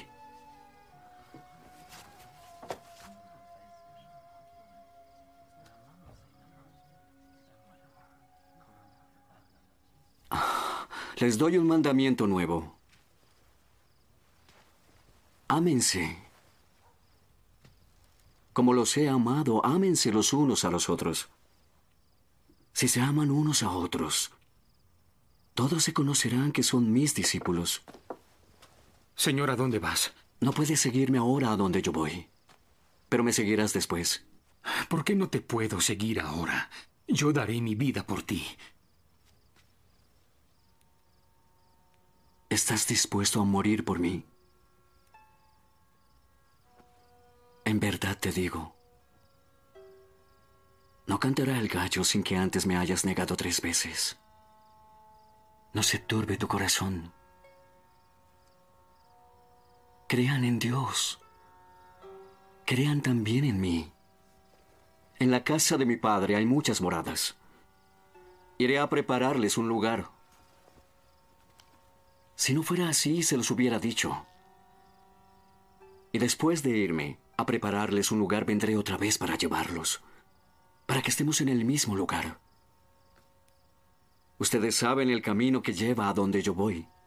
Señor, nosotros no sabemos a dónde vas. ¿Cómo vamos a conocer el camino?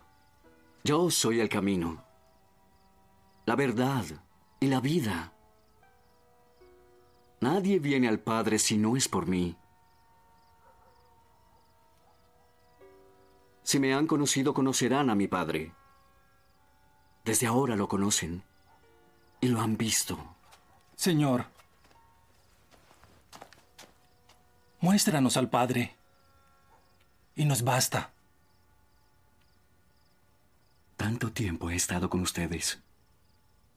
¿Aún no me conoces, Felipe?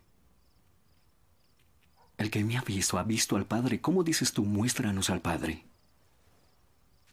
¿No crees que yo estoy en el Padre y el Padre en mí? Las palabras que yo les digo no vienen de mí, sino que el Padre que mora en mí hace su propia obra. Créanme que yo estoy en el Padre y el Padre en mí. Y si no crean al menos por las obras que hago. En verdad les digo, el que cree en mí hará las obras que yo hago y todavía más grandes, porque yo voy a donde está el Padre. Y yo haré todo lo que me quieran pedir en mi nombre, para que el Padre sea glorificado en el Hijo. Si ustedes me piden algo en mi nombre, yo lo haré.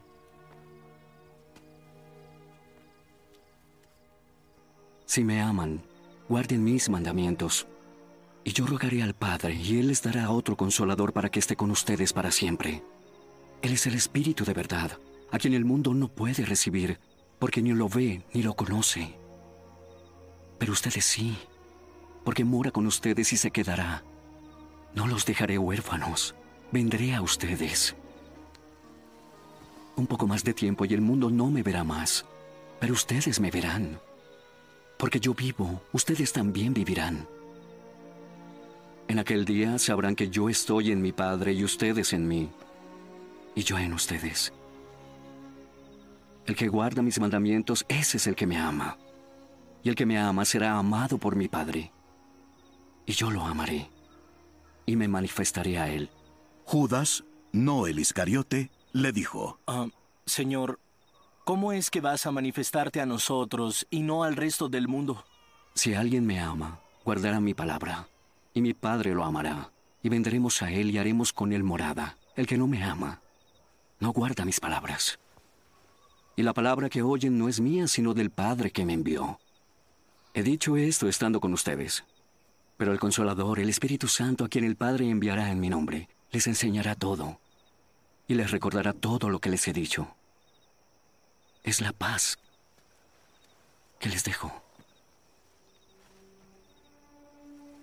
Es mi propia paz que les doy.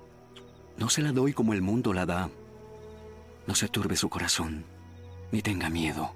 Oyeron que les dije, me voy y vendré a ustedes. Si me amaran, se regocijarían porque voy al Padre, ya que el Padre es mayor que yo. Y se los he dicho ahora, antes que suceda, para que cuando suceda crean. No hablaré mucho más con ustedes, porque viene el príncipe de este mundo, que ningún poder tiene sobre mí, pero para que el mundo sepa que yo amo al Padre y hago todo como el Padre me lo ordenó. Levántense, vámonos de aquí. Yo soy la vid verdadera y mi Padre es el viñador. Toda rama que en mí no da fruto lo quita, y todo el que da fruto lo poda para que dé más fruto. Ya están limpios por la palabra que les he dado. Permanezcan en mí, y yo permaneceré en ustedes.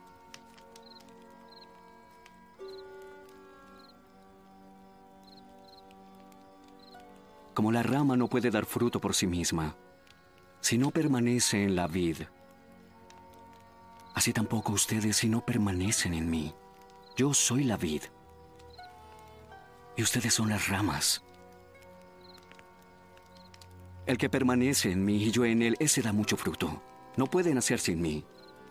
Si alguien no permanece en mí, es echado fuera como una rama. Se seca y los recogen los echan al fuego y se queman. Si permanecen en mí mis palabras permanecen en ustedes, pidan lo que quieran y les será hecho. En esto es glorificado mi Padre en que den mucho fruto. Y así prueben que son mis discípulos. Como el Padre me ha amado, así también yo los he amado. Permanezcan en mi amor.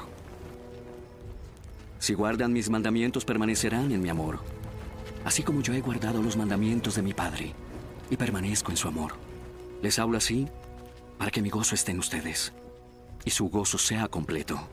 Este es mi mandamiento, que se amen unos a otros así como yo los he amado. Nadie tiene un amor mayor que este que dé su vida por sus amigos. Ustedes son mis amigos y me obedecen. Ya no los llamo siervos, porque el siervo no sabe lo que hace su señor pero los he llamado amigos, porque les he dado a conocer todo lo que he oído de mi Padre. Ustedes no me escogieron a mí, sino que yo los escogí a ustedes y los designé para que vayan y den fruto, y que su fruto permanezca. El Padre les concederá todo lo que le pidan en mi nombre. Este es mi mandamiento. Que se amen los unos a los otros. Si el mundo los odia, sepan que me ha odiado a mí antes que a ustedes. Si ustedes fueran del mundo, el mundo amaría el suyo. Pero como no son del mundo, sino que yo los escogí de entre el mundo, por eso el mundo los odia. Acuérdense de la palabra que yo les dije. Un siervo no es mayor que su señor. Si me persiguieron a mí, también los perseguirán a ustedes. Si guardaron mi palabra, también guardarán la de ustedes. Pero todo eso les harán por causa de mi nombre, porque no conocen a aquel que me envió. Si yo no hubiera venido y no les hubiera hablado, no tendrían pecado. Pero ahora no tienen excusa por su pecado. El que me odia, odia también a mi Padre. No tendrían culpa si yo no hubiera hecho las obras que ningún otro ha hecho. Pero ahora las han visto. Y me han odiado a mí y también a mi Padre. Pero ellos han hecho esto para que se cumpla la palabra que está escrita en su ley. Me odiaron sin causa. Cuando venga el consolador, el Espíritu de verdad que procede del Padre a quien yo les enviaré del Padre, Él dará testimonio acerca de mí. Y ustedes también darán testimonio, porque han estado conmigo desde el principio. Estas cosas les he dicho para que no tengan tropiezo. Los expulsarán de las sinagogas, pero viene la hora cuando cualquiera que los mate pensará que así rinde un servicio a Dios. Les harán todas estas cosas, porque no han conocido ni al Padre ni a mí. Pero les he dicho estas cosas, para que cuando llegue la hora, se acuerden de que ya se lo había dicho. No les dije estas cosas al principio porque yo estaba con ustedes. Pero ahora voy al que me envió. Y ninguno de ustedes me pregunta dónde voy. Pero porque les he dicho estas cosas, ¿se ponen tristes? Pero les digo la verdad. Les conviene que yo me vaya. Porque si no me voy, el consolador no vendrá. Pero si me voy, se lo enviaré. Cuando Él venga, le mostrará claramente a la gente del mundo quién es pecador, quién es inocente y quién recibe el juicio de Dios. El pecador es el que no cree en mí. El inocente soy yo que voy al Padre y ustedes ya no me verán. Y quien recibe el juicio de Dios es el príncipe de este mundo, que ya ha sido juzgado. Aún tengo muchas cosas que decirles, pero ahora no las pueden soportar. Pero cuando venga el Espíritu de verdad, los guiará a toda la verdad. Porque no hablará por su propia cuenta, sino que hablará todo lo que oiga y les hará saber lo que habrá de venir. Él me glorificará, porque tomará de lo mío y se lo hará saber a ustedes. Todo lo que tiene el Padre es mío. Por eso dije que Él toma de lo mío y se lo hará saber a ustedes. Un poco más y ya no me verán. Y luego un poco y me verán. Entonces algunos de sus discípulos se decían unos a otros, ¿qué es esto que nos dice, un poco más y no me verán? Y de nuevo, un poco y me verán. También porque yo voy al Padre. Por eso decían, ¿qué es esto que dice un poco? No sabemos de qué habla. Jesús sabía que querían preguntarle y les dijo, Yo dije, un poco más y ya no me verán. Y luego un poco y me verán. ¿Es esto lo que se preguntan entre ustedes? En verdad les digo, que llorarán y se lamentarán, pero el mundo se alegrará. Estarán tristes, pero su tristeza se cambiará en alegría. La mujer tiene dolor cuando llega la hora para dar a luz, pero cuando nace el niño, se olvida del dolor por la alegría de que un niño haya nacido. Por tanto, ustedes ahora están afligidos, pero yo los veré otra vez y sus corazones se alegrarán y es imposible que alguien les quite ese gozo. En aquel día ya no me preguntarán nada. En verdad les digo que el Padre les dará todo lo que le pidan en mi nombre. Hasta ahora nada han pedido en mi nombre. Pidan y entonces recibirán, para que su gozo sea completo.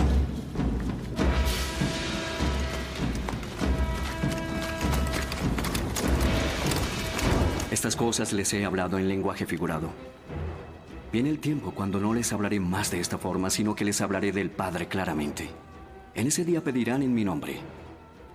Y no les digo que yo rogaré al Padre por ustedes, pues el Padre mismo los ama. Porque ustedes me han amado y han creído que yo salí del Padre. Salí del Padre y he venido al mundo. Y luego dejaré el mundo.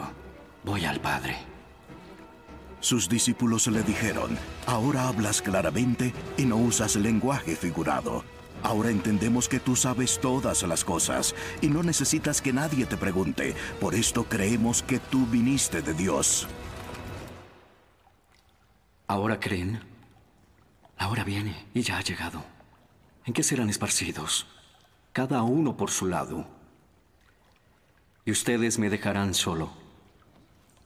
Y sin embargo no estoy solo, porque el Padre está conmigo. Estas cosas les he hablado para que en mí tengan paz. En el mundo tienen tribulación. Pero confíen. Yo he vencido al mundo. Estas cosas habló Jesús. Y alzando los ojos al cielo, dijo, Padre, llegó la hora. Glorifica a tu Hijo para que el Hijo te glorifique a ti. Por cuanto le diste autoridad sobre todo ser humano, para que Él dé vida eterna a todos los que les ha dado. Y esta es la vida eterna, que te conozcan a ti, el único Dios verdadero, y a Jesús el Mesías a quien has enviado. Yo te glorifiqué en la tierra y terminé la obra que me diste que hiciera. Y ahora glorifícame, Padre, junto a ti, con la gloria que tenía contigo antes que el mundo existiera. He manifestado tu nombre a los hombres que del mundo me diste. Eran tuyos y me los diste. Y han guardado tu palabra. Ahora saben que todo lo que me has dado viene de ti. Porque les he dado las palabras que me diste. Las recibieron y entendieron que en verdad salí de ti. Y creyeron que tú me enviaste. Yo ruego por ellos. No por el mundo, sino por los que me diste. Porque son tuyos. Todo lo mío es tuyo y lo tuyo es mío. Y he sido glorificado en ellos. Ya no estoy en el mundo, pero ellos sí están en el mundo. Y yo voy a ti, Padre Santo, guárdalos en tu nombre, el nombre que me has dado, para que sean uno, así como nosotros. Cuando yo estaba con ellos los guardaba en tu nombre, el nombre que me diste. Y los guardé, y ninguno se perdió, excepto el hijo de perdición, para que la escritura se cumpliera. Pero ahora voy a ti, y hablo esto en el mundo, para que tengan mi gozo completo en sí mismos. Les di tu palabra y el mundo los odió, porque no son del mundo, como tampoco yo no soy del mundo. No te ruego que los saques del mundo. Solamente quiero que los guardes del maligno. Así como yo no soy del mundo, ellos tampoco lo son. Conságralos a ti mismo por medio de la verdad. Tu palabra es la verdad. Como tú me enviaste al mundo, yo también los he enviado al mundo. Y por ellos yo me santifico para que ellos también sean santificados en la verdad. Pero no ruego solo por estos sino también por los que han de creer en mí por la palabra de ellos, para que todos sean uno, como tú, oh Padre. Estás en mí y yo en ti. Que también ellos estén en nosotros, para que el mundo crea que tú me enviaste. La gloria que me diste les he dado para que sean uno, así como nosotros somos uno, yo en ellos y tú en mí, para que sean perfeccionados en unidad, para que el mundo sepa que tú me enviaste y que los amaste tal como me has amado a mí. Padre, que los que me has dado estén también conmigo donde estoy yo, para que puedan ver mi gloria, la gloria que me diste, porque me has amado desde antes. Oh Padre justo, yo te conozco aunque el mundo no te conoce, y estos saben que tú me enviaste. Yo les he dado a conocer tu nombre, y lo daré a conocer, para que el amor con que me amaste esté en ellos y yo en ellos. Después de decir esto, Jesús salió con sus discípulos al otro lado del arroyo Cedrón.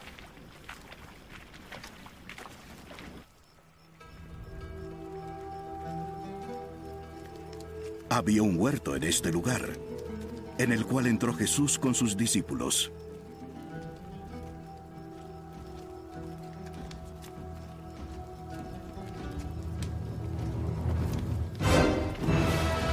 También Judas el traidor conocía el lugar, porque Jesús se había reunido allí muchas veces con sus discípulos.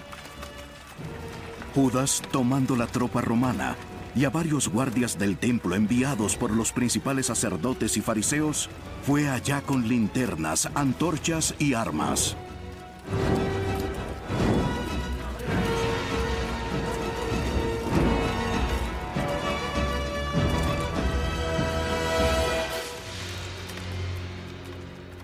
Jesús, sabiendo todo lo que le iba a sobrevenir, salió y les dijo, ¿A quién buscan? A Jesús, el Nazareno. Y Judas el traidor estaba con ellos, y cuando él les dijo, Yo soy, retrocedieron y cayeron a tierra.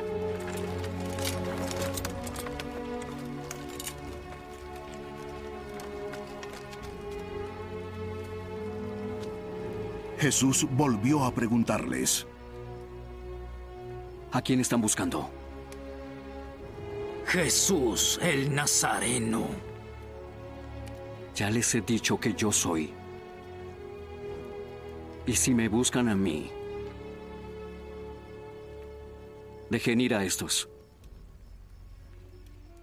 Así se cumplía la palabra que había dicho.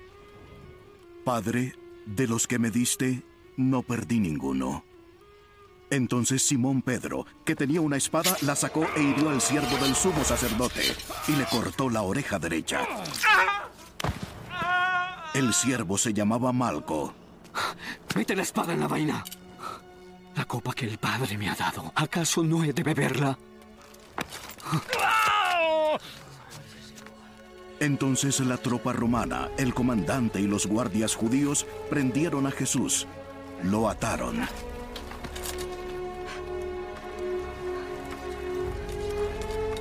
Y lo llevaron primero ante Anás, porque era suegro de Caifás, que era sumo sacerdote ese año.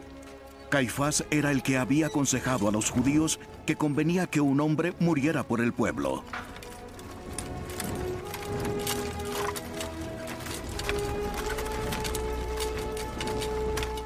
Simón Pedro y también otro discípulo seguían a Jesús. Este discípulo era conocido del sumo sacerdote y entró con Jesús al patio del sumo sacerdote, pero Pedro estaba afuera, a la puerta.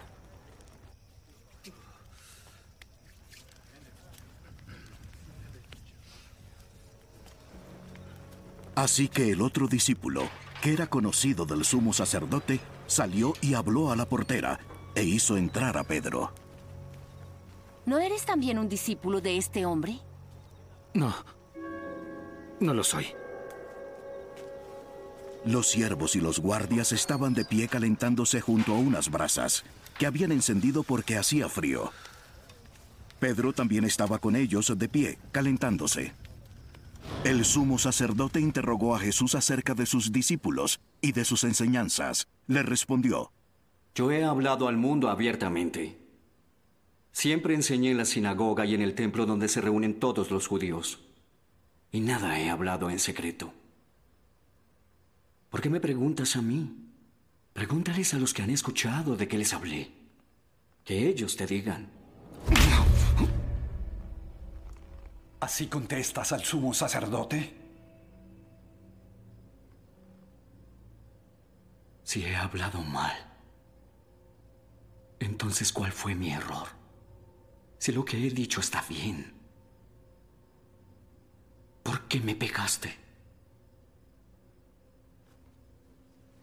Anás lo envió atado a Caifás, el sumo sacerdote. Simón Pedro estaba de pie calentándose y le preguntaron, ¿no eres tú también uno de sus discípulos? No, no lo soy. Dijo Pedro, negándolo. Uno de los siervos del sumo sacerdote, que era pariente de aquel a quien Pedro le había cortado la oreja, dijo, yo te vi con él en el huerto. No. Y al instante cantó un gallo.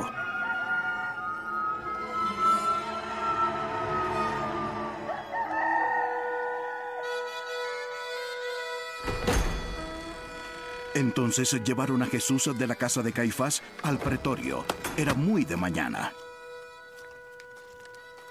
Las autoridades judías no entraron al pretorio para no contaminarse y así poder comer la Pascua.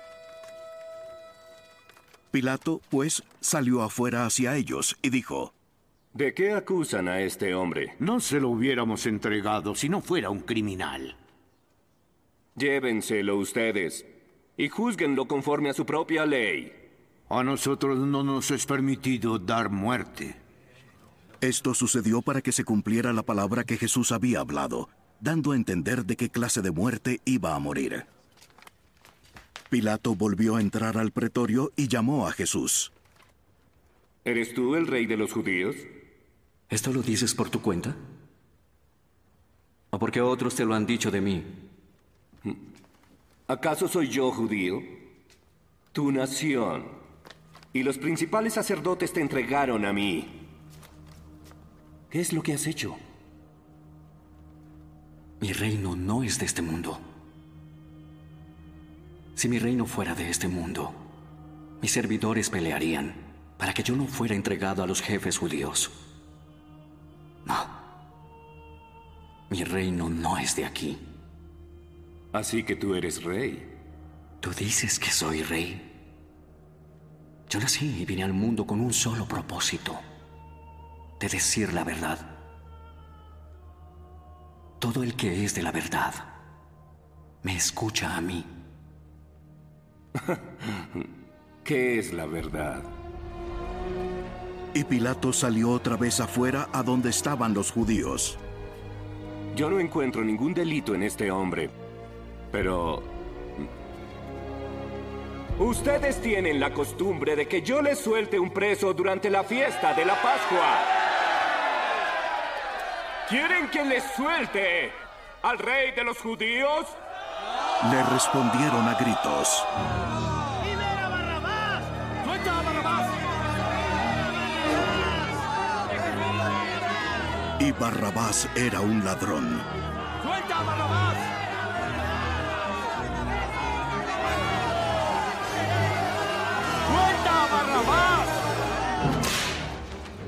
Entonces Pilato tomó a Jesús y lo azotó. Y los soldados tejieron una corona de espinas, la pusieron sobre su cabeza y lo vistieron con un manto de púrpura. Y acercándose a Jesús le decían, Salve, rey de los judíos, y le daban bofetadas. Pilato salió otra vez y les dijo, Miren, aquí se lo traigo. Para que vean que yo no he encontrado ningún delito en él. Eh, miren, ahí tienen a este hombre. Y cuando Jesús salió fuera, llevaba la corona de espinas y el manto de púrpura. ¡Crucifícalo! ¡Crucifícalo! ¡Crucifícalo! ¡Crucifícalo!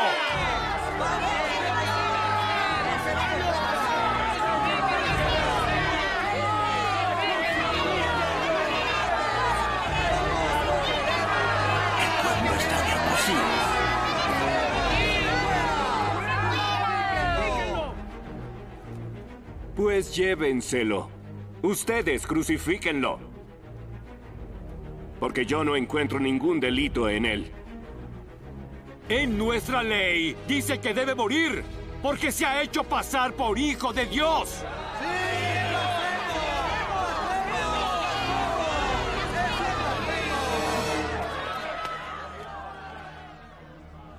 Entonces Pilato, cuando oyó estas palabras, se atemorizó aún más.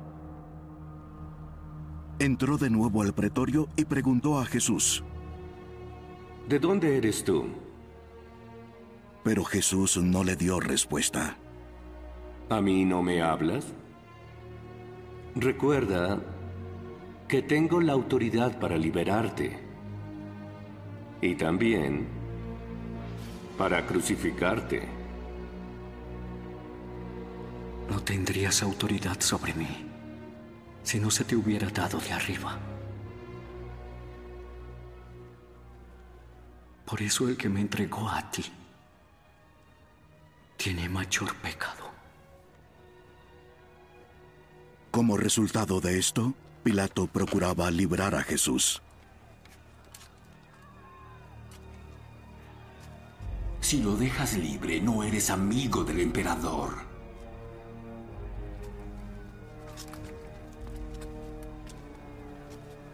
Cualquiera que se hace rey es un enemigo del emperador.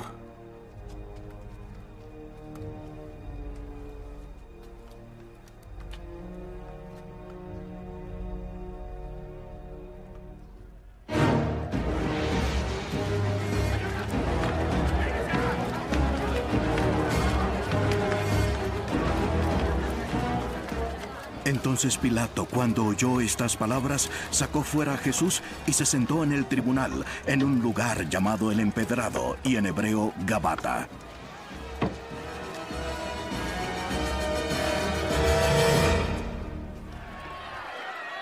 Era el mediodía del día de la preparación de la Pascua, y Pilato dijo a los judíos, Aquí está su rey. ¡Mátalo! ¡Mátalo!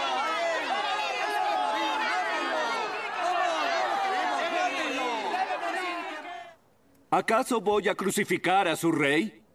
Nosotros no tenemos más rey que el emperador. Así que entonces Pilato lo entregó a ellos para que fuera crucificado.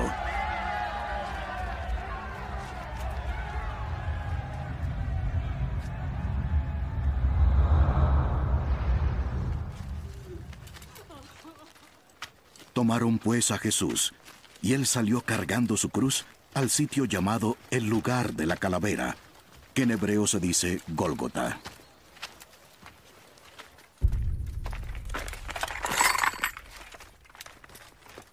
Donde lo crucificaron, y con él a otros dos, uno a cada lado, y Jesús en medio.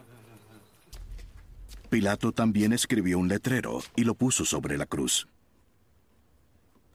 Y estaba escrito, Jesús el Nazareno, el rey de los judíos.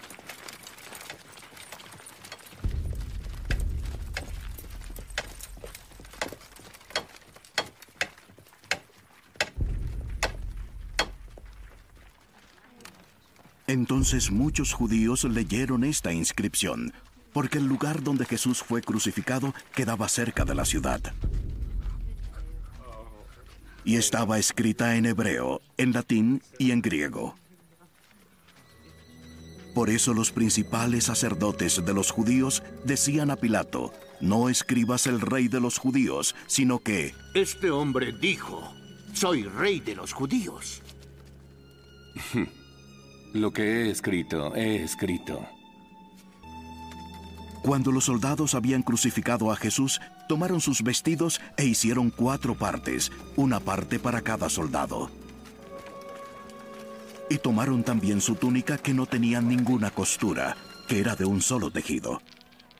Por tanto, se dijeron entre sí, no la rompamos, más bien echemos suerte sobre ella, para ver de quién será, para que se cumpliera la escritura. Repartieron entre sí mis vestidos y sobre mi ropa echaron suertes. Esto fue lo que hicieron los soldados. Junto a la cruz de Jesús estaban su madre y la hermana de su madre, María, la mujer de Cleofas, y María Magdalena. Y cuando Jesús vio a su madre y al discípulo a quien él amaba parados allí, dijo a su madre, Ahí está tu hijo. Después dijo al discípulo, Ahí está tu madre. Y desde aquella hora el discípulo la recibió en su propia casa. Después de esto, sabiendo Jesús que todo ya se había consumado, para que se cumpliera la escritura, dijo, Yo tengo sed. Había allí una vasija llena de vinagre. Colocaron una esponja empapada del vinagre en una rama de hisopo y se la acercaron a la boca. Entonces, cuando Jesús probó el vinagre, dijo, Consumado es. E inclinando la cabeza, entregó su espíritu. Las autoridades judías pidieron a Pilato que les quebraran las piernas de los hombres crucificados y que bajaran los cuerpos de las cruces. Solicitaron esto porque era el día de la preparación y no querían que los cuerpos se quedaran en las cruces el día de reposo, porque era un día muy solemne. Fueron los soldados y quebraron las piernas del primero y también las del otro que había sido crucificado con Jesús. Cuando llegaron a Jesús, como vieron que ya estaba muerto, no le quebraron las piernas. Pero uno de los soldados le traspasó el costado con una lanza. Y al momento le brotó sangre y agua.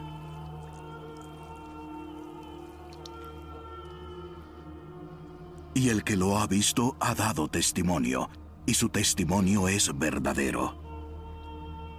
Y él sabe que dice la verdad, para que ustedes también crean. Y esto sucedió para que se cumpliera la escritura. No será quebrado hueso suyo. Y también otra escritura dice, mirarán a aquel que traspasaron. Después de estas cosas, José de Arimatea, que era discípulo de Jesús, aunque en secreto por miedo a los judíos, pidió permiso a Pilato para llevarse el cuerpo de Jesús. Y Pilato concedió el permiso. Entonces José vino y se llevó el cuerpo de Jesús.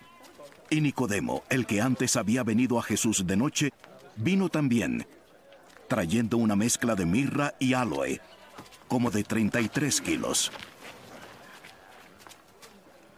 Tomaron el cuerpo de Jesús y lo envolvieron en telas de lino con las especias aromáticas, según la costumbre de sepultar entre los judíos. En el lugar donde fue crucificado había un huerto, y en el huerto un sepulcro nuevo, en el cual no habían sepultado a nadie. Por tanto, por causa del día de preparación de los judíos, como el sepulcro estaba cerca, pusieron allí a Jesús. El primer día de la semana, cuando todavía estaba oscuro, María Magdalena fue al sepulcro muy temprano y vio quitada la piedra que tapaba la entrada. Entonces corrió y fue a donde estaba Simón Pedro y el otro discípulo a quien Jesús amaba.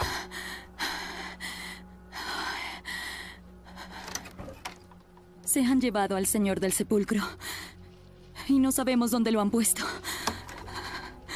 Salieron Pedro y el otro discípulo y fueron hacia el sepulcro. Los dos corrían juntos, pero el otro discípulo corrió más a prisa que Pedro y llegó primero. E inclinándose para mirar adentro, vio las envolturas de lino puestas allí, pero no entró. Entonces llegó Simón Pedro tras él y entró al sepulcro.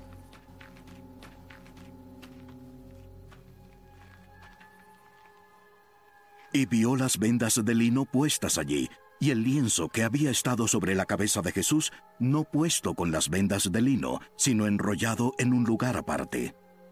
También entró el otro discípulo, el que había llegado primero, y vio y creyó. Porque todavía no habían entendido la escritura de que Jesús debía resucitar de entre los muertos. Los discípulos entonces se fueron de nuevo a sus casas, pero María estaba afuera, llorando junto al sepulcro. Y mientras lloraba, se inclinó y miró dentro.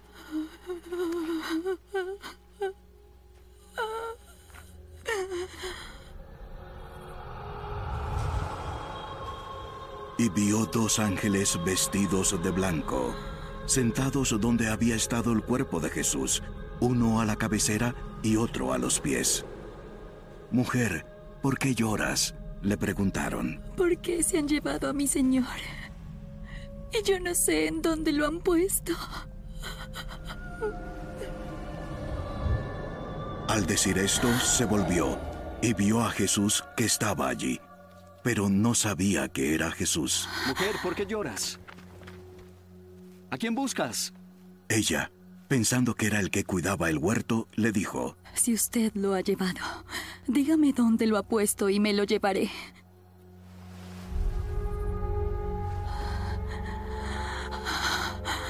María. Ella, volviéndose, le dijo en hebreo, Raboni. ¿qué quiere decir maestro? No me retengas. Porque todavía no he regresado a mi padre. Pero ve y di a mis hermanos que voy a regresar a mi padre y su padre, mi Dios y su Dios. Entonces María Magdalena fue y anunció a los discípulos que había visto al Señor y que Él le había dicho estas cosas.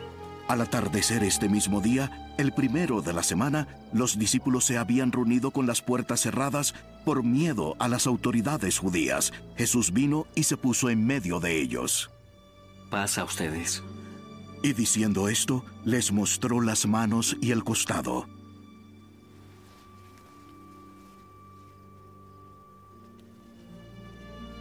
Los discípulos se regocijaron al ver al Señor. Jesús les dijo otra vez, Pasa a ustedes. Así como el Padre me ha enviado, yo los envío.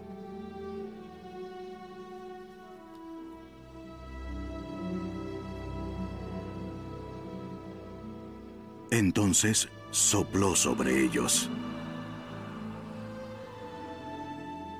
Reciban el Espíritu Santo. A quienes perdonen los pecados, les son perdonados. A quienes retengan los pecados, les son retenidos. Uno de los doce, Tomás, llamado el gemelo, no estaba con ellos cuando Jesús vino.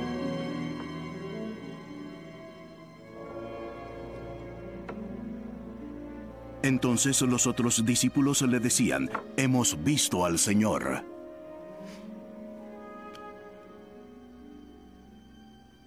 Si no veo en sus manos la señal de los clavos, y si no meto mi dedo en ellas y mi mano en su costado, no creeré. Ocho días después, sus discípulos estaban otra vez adentro y Tomás con ellos. Estando las puertas cerradas, Jesús vino y se puso en medio de ellos. Pasa a ustedes. Acerca aquí tu dedo y mira mis manos. Extiende tu mano y métela en mi costado. Y no seas incrédulo, sino cree. Mi Señor y mi Dios.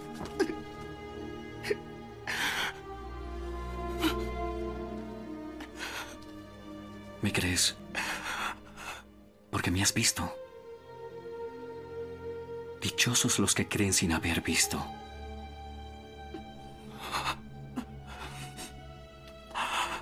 Muchas otras señales hizo Jesús en presencia de sus discípulos, que no están escritas en este libro, pero éstas se han escrito para que ustedes crean que Jesús es el Mesías, el Hijo de Dios, y para que al creer tengan vida en su nombre.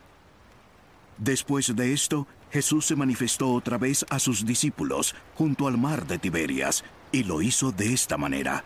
Simón Pedro, Tomás, llamado el gemelo, Natanael de Caná de Galilea, los hijos de Zebedeo y otros dos de sus discípulos, Simón Pedro les dijo, Iré a pescar. Ellos contestaron, nosotros también vamos contigo. Fueron y entraron en la barca, y toda aquella noche no pescaron nada.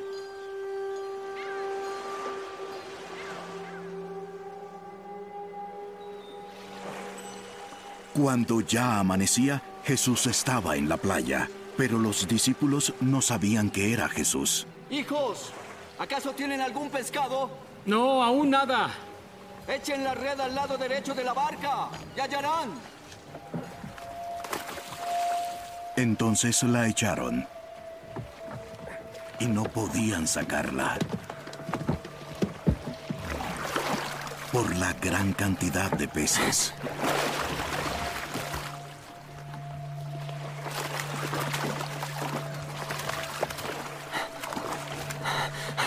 Entonces aquel discípulo a quien Jesús amaba dijo a Pedro, Es el Señor.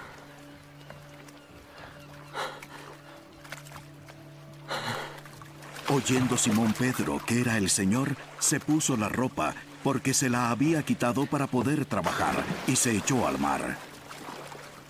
Pero los otros discípulos vinieron en la barca arrastrando la red llena de peces, porque no estaba lejos de tierra, sino a unos 100 metros. Cuando bajaron a tierra, vieron brasas ya puestas y un pescado colocado sobre ellas, y pan.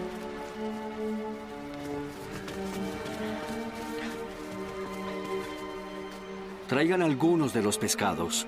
Simón Pedro subió a la barca y sacó la red a tierra, llena de peces grandes, 153 en total, y aunque había tantos, la red no se rompió. Vengan y desayunen. Ninguno de ellos se atrevió a preguntarle, ¿quién eres tú? sabiendo que era el Señor. Jesús vino, tomó el pan y se lo dio, y lo mismo hizo con el pescado. Esta fue la tercera vez que Jesús se manifestó a los discípulos, después de haber resucitado de entre los muertos. Acabando de desayunar, Jesús dijo a Simón Pedro, Simón, hijo de Juan, ¿tú me amas más que estos? Sí, Señor. Sabes que te quiero. Apacienta mis corderos. Volvió a decirle por segunda vez. Simón, hijo de Juan, ¿me amas? Sí, Señor. Tú sabes que te quiero. Pastorea mis ovejas. Jesús le dijo por tercera vez. Simón, hijo de Juan, ¿en verdad me quieres?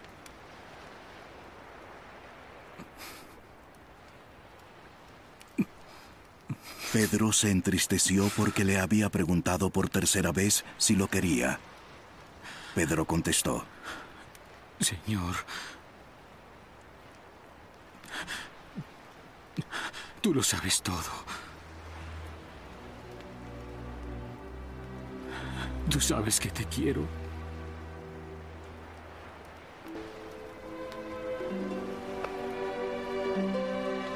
Apacienta mis ovejas.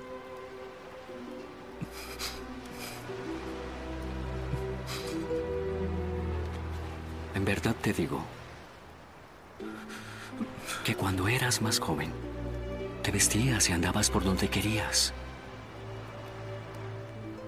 Pero cuando seas viejo, extenderás las manos y otro te vestirá y te llevará a donde no quieras. Esto dijo, dando a entender la clase de muerte con que Pedro glorificaría a Dios. Y habiendo dicho esto, le dijo, Sígueme. Pedro, volviéndose, vio que le seguía el discípulo a quien Jesús amaba, el mismo que le había preguntado, Señor, ¿quién es el que te va a entregar? Pedro, al verlo, preguntó, Señor, ¿qué hay de este hombre?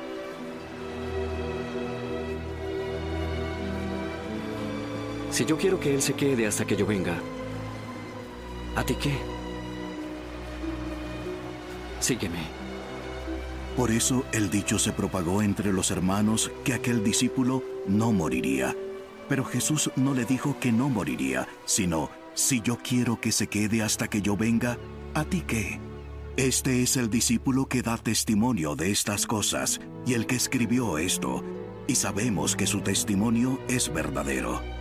Y hay también muchas otras cosas que Jesús hizo, que si se escribieran en detalle, pienso que ni aun el mundo mismo podría contener los libros que se escribirían. El apóstol Juan dijo que el propósito de este Evangelio es que creamos que Jesús es el Hijo de Dios. Al escribir estos eventos, Juan nos exhorta a creer y confiar en Jesús, quien pagó la penalidad de tus pecados al morir en la cruz. Porque de tal manera amó Dios al mundo que dio a su Hijo unigénito para que todo aquel que cree en Él no se pierda, sino que tenga vida eterna. En verdad les digo, aquel que escucha mis palabras y cree al que me envió, ya tiene vida eterna. Y esta es la vida eterna, que te conozcan a ti, el único Dios verdadero, y a Jesús el Mesías a quien has enviado. Pero estas se han escrito para que ustedes crean que Jesús es el Mesías, el Hijo de Dios. Y para que al creer tengan vida en su nombre. Esto significa dos cosas. Primero, tenemos que estar de acuerdo con Jesús que hemos pecado en contra del Dios Santo y que hay errores en nuestras vidas, no importa lo pequeños que parecen ser. Y tenemos que confiar en el hecho de que Jesús pagó completamente por nuestros pecados con su muerte en la cruz. La muerte que nosotros merecíamos. Y cuando hacemos esto inmediatamente, Dios nos da libremente la vida eterna. Ahora, cuando el apóstol Tomás enfrentó esta realidad, solo pudo exclamar, mi Señor y mi Dios. En este momento, si estás dispuesto, tú puedes tener paz con el Dios viviente, haciendo la siguiente afirmación. Yo confieso que he pecado contra el Dios perfecto.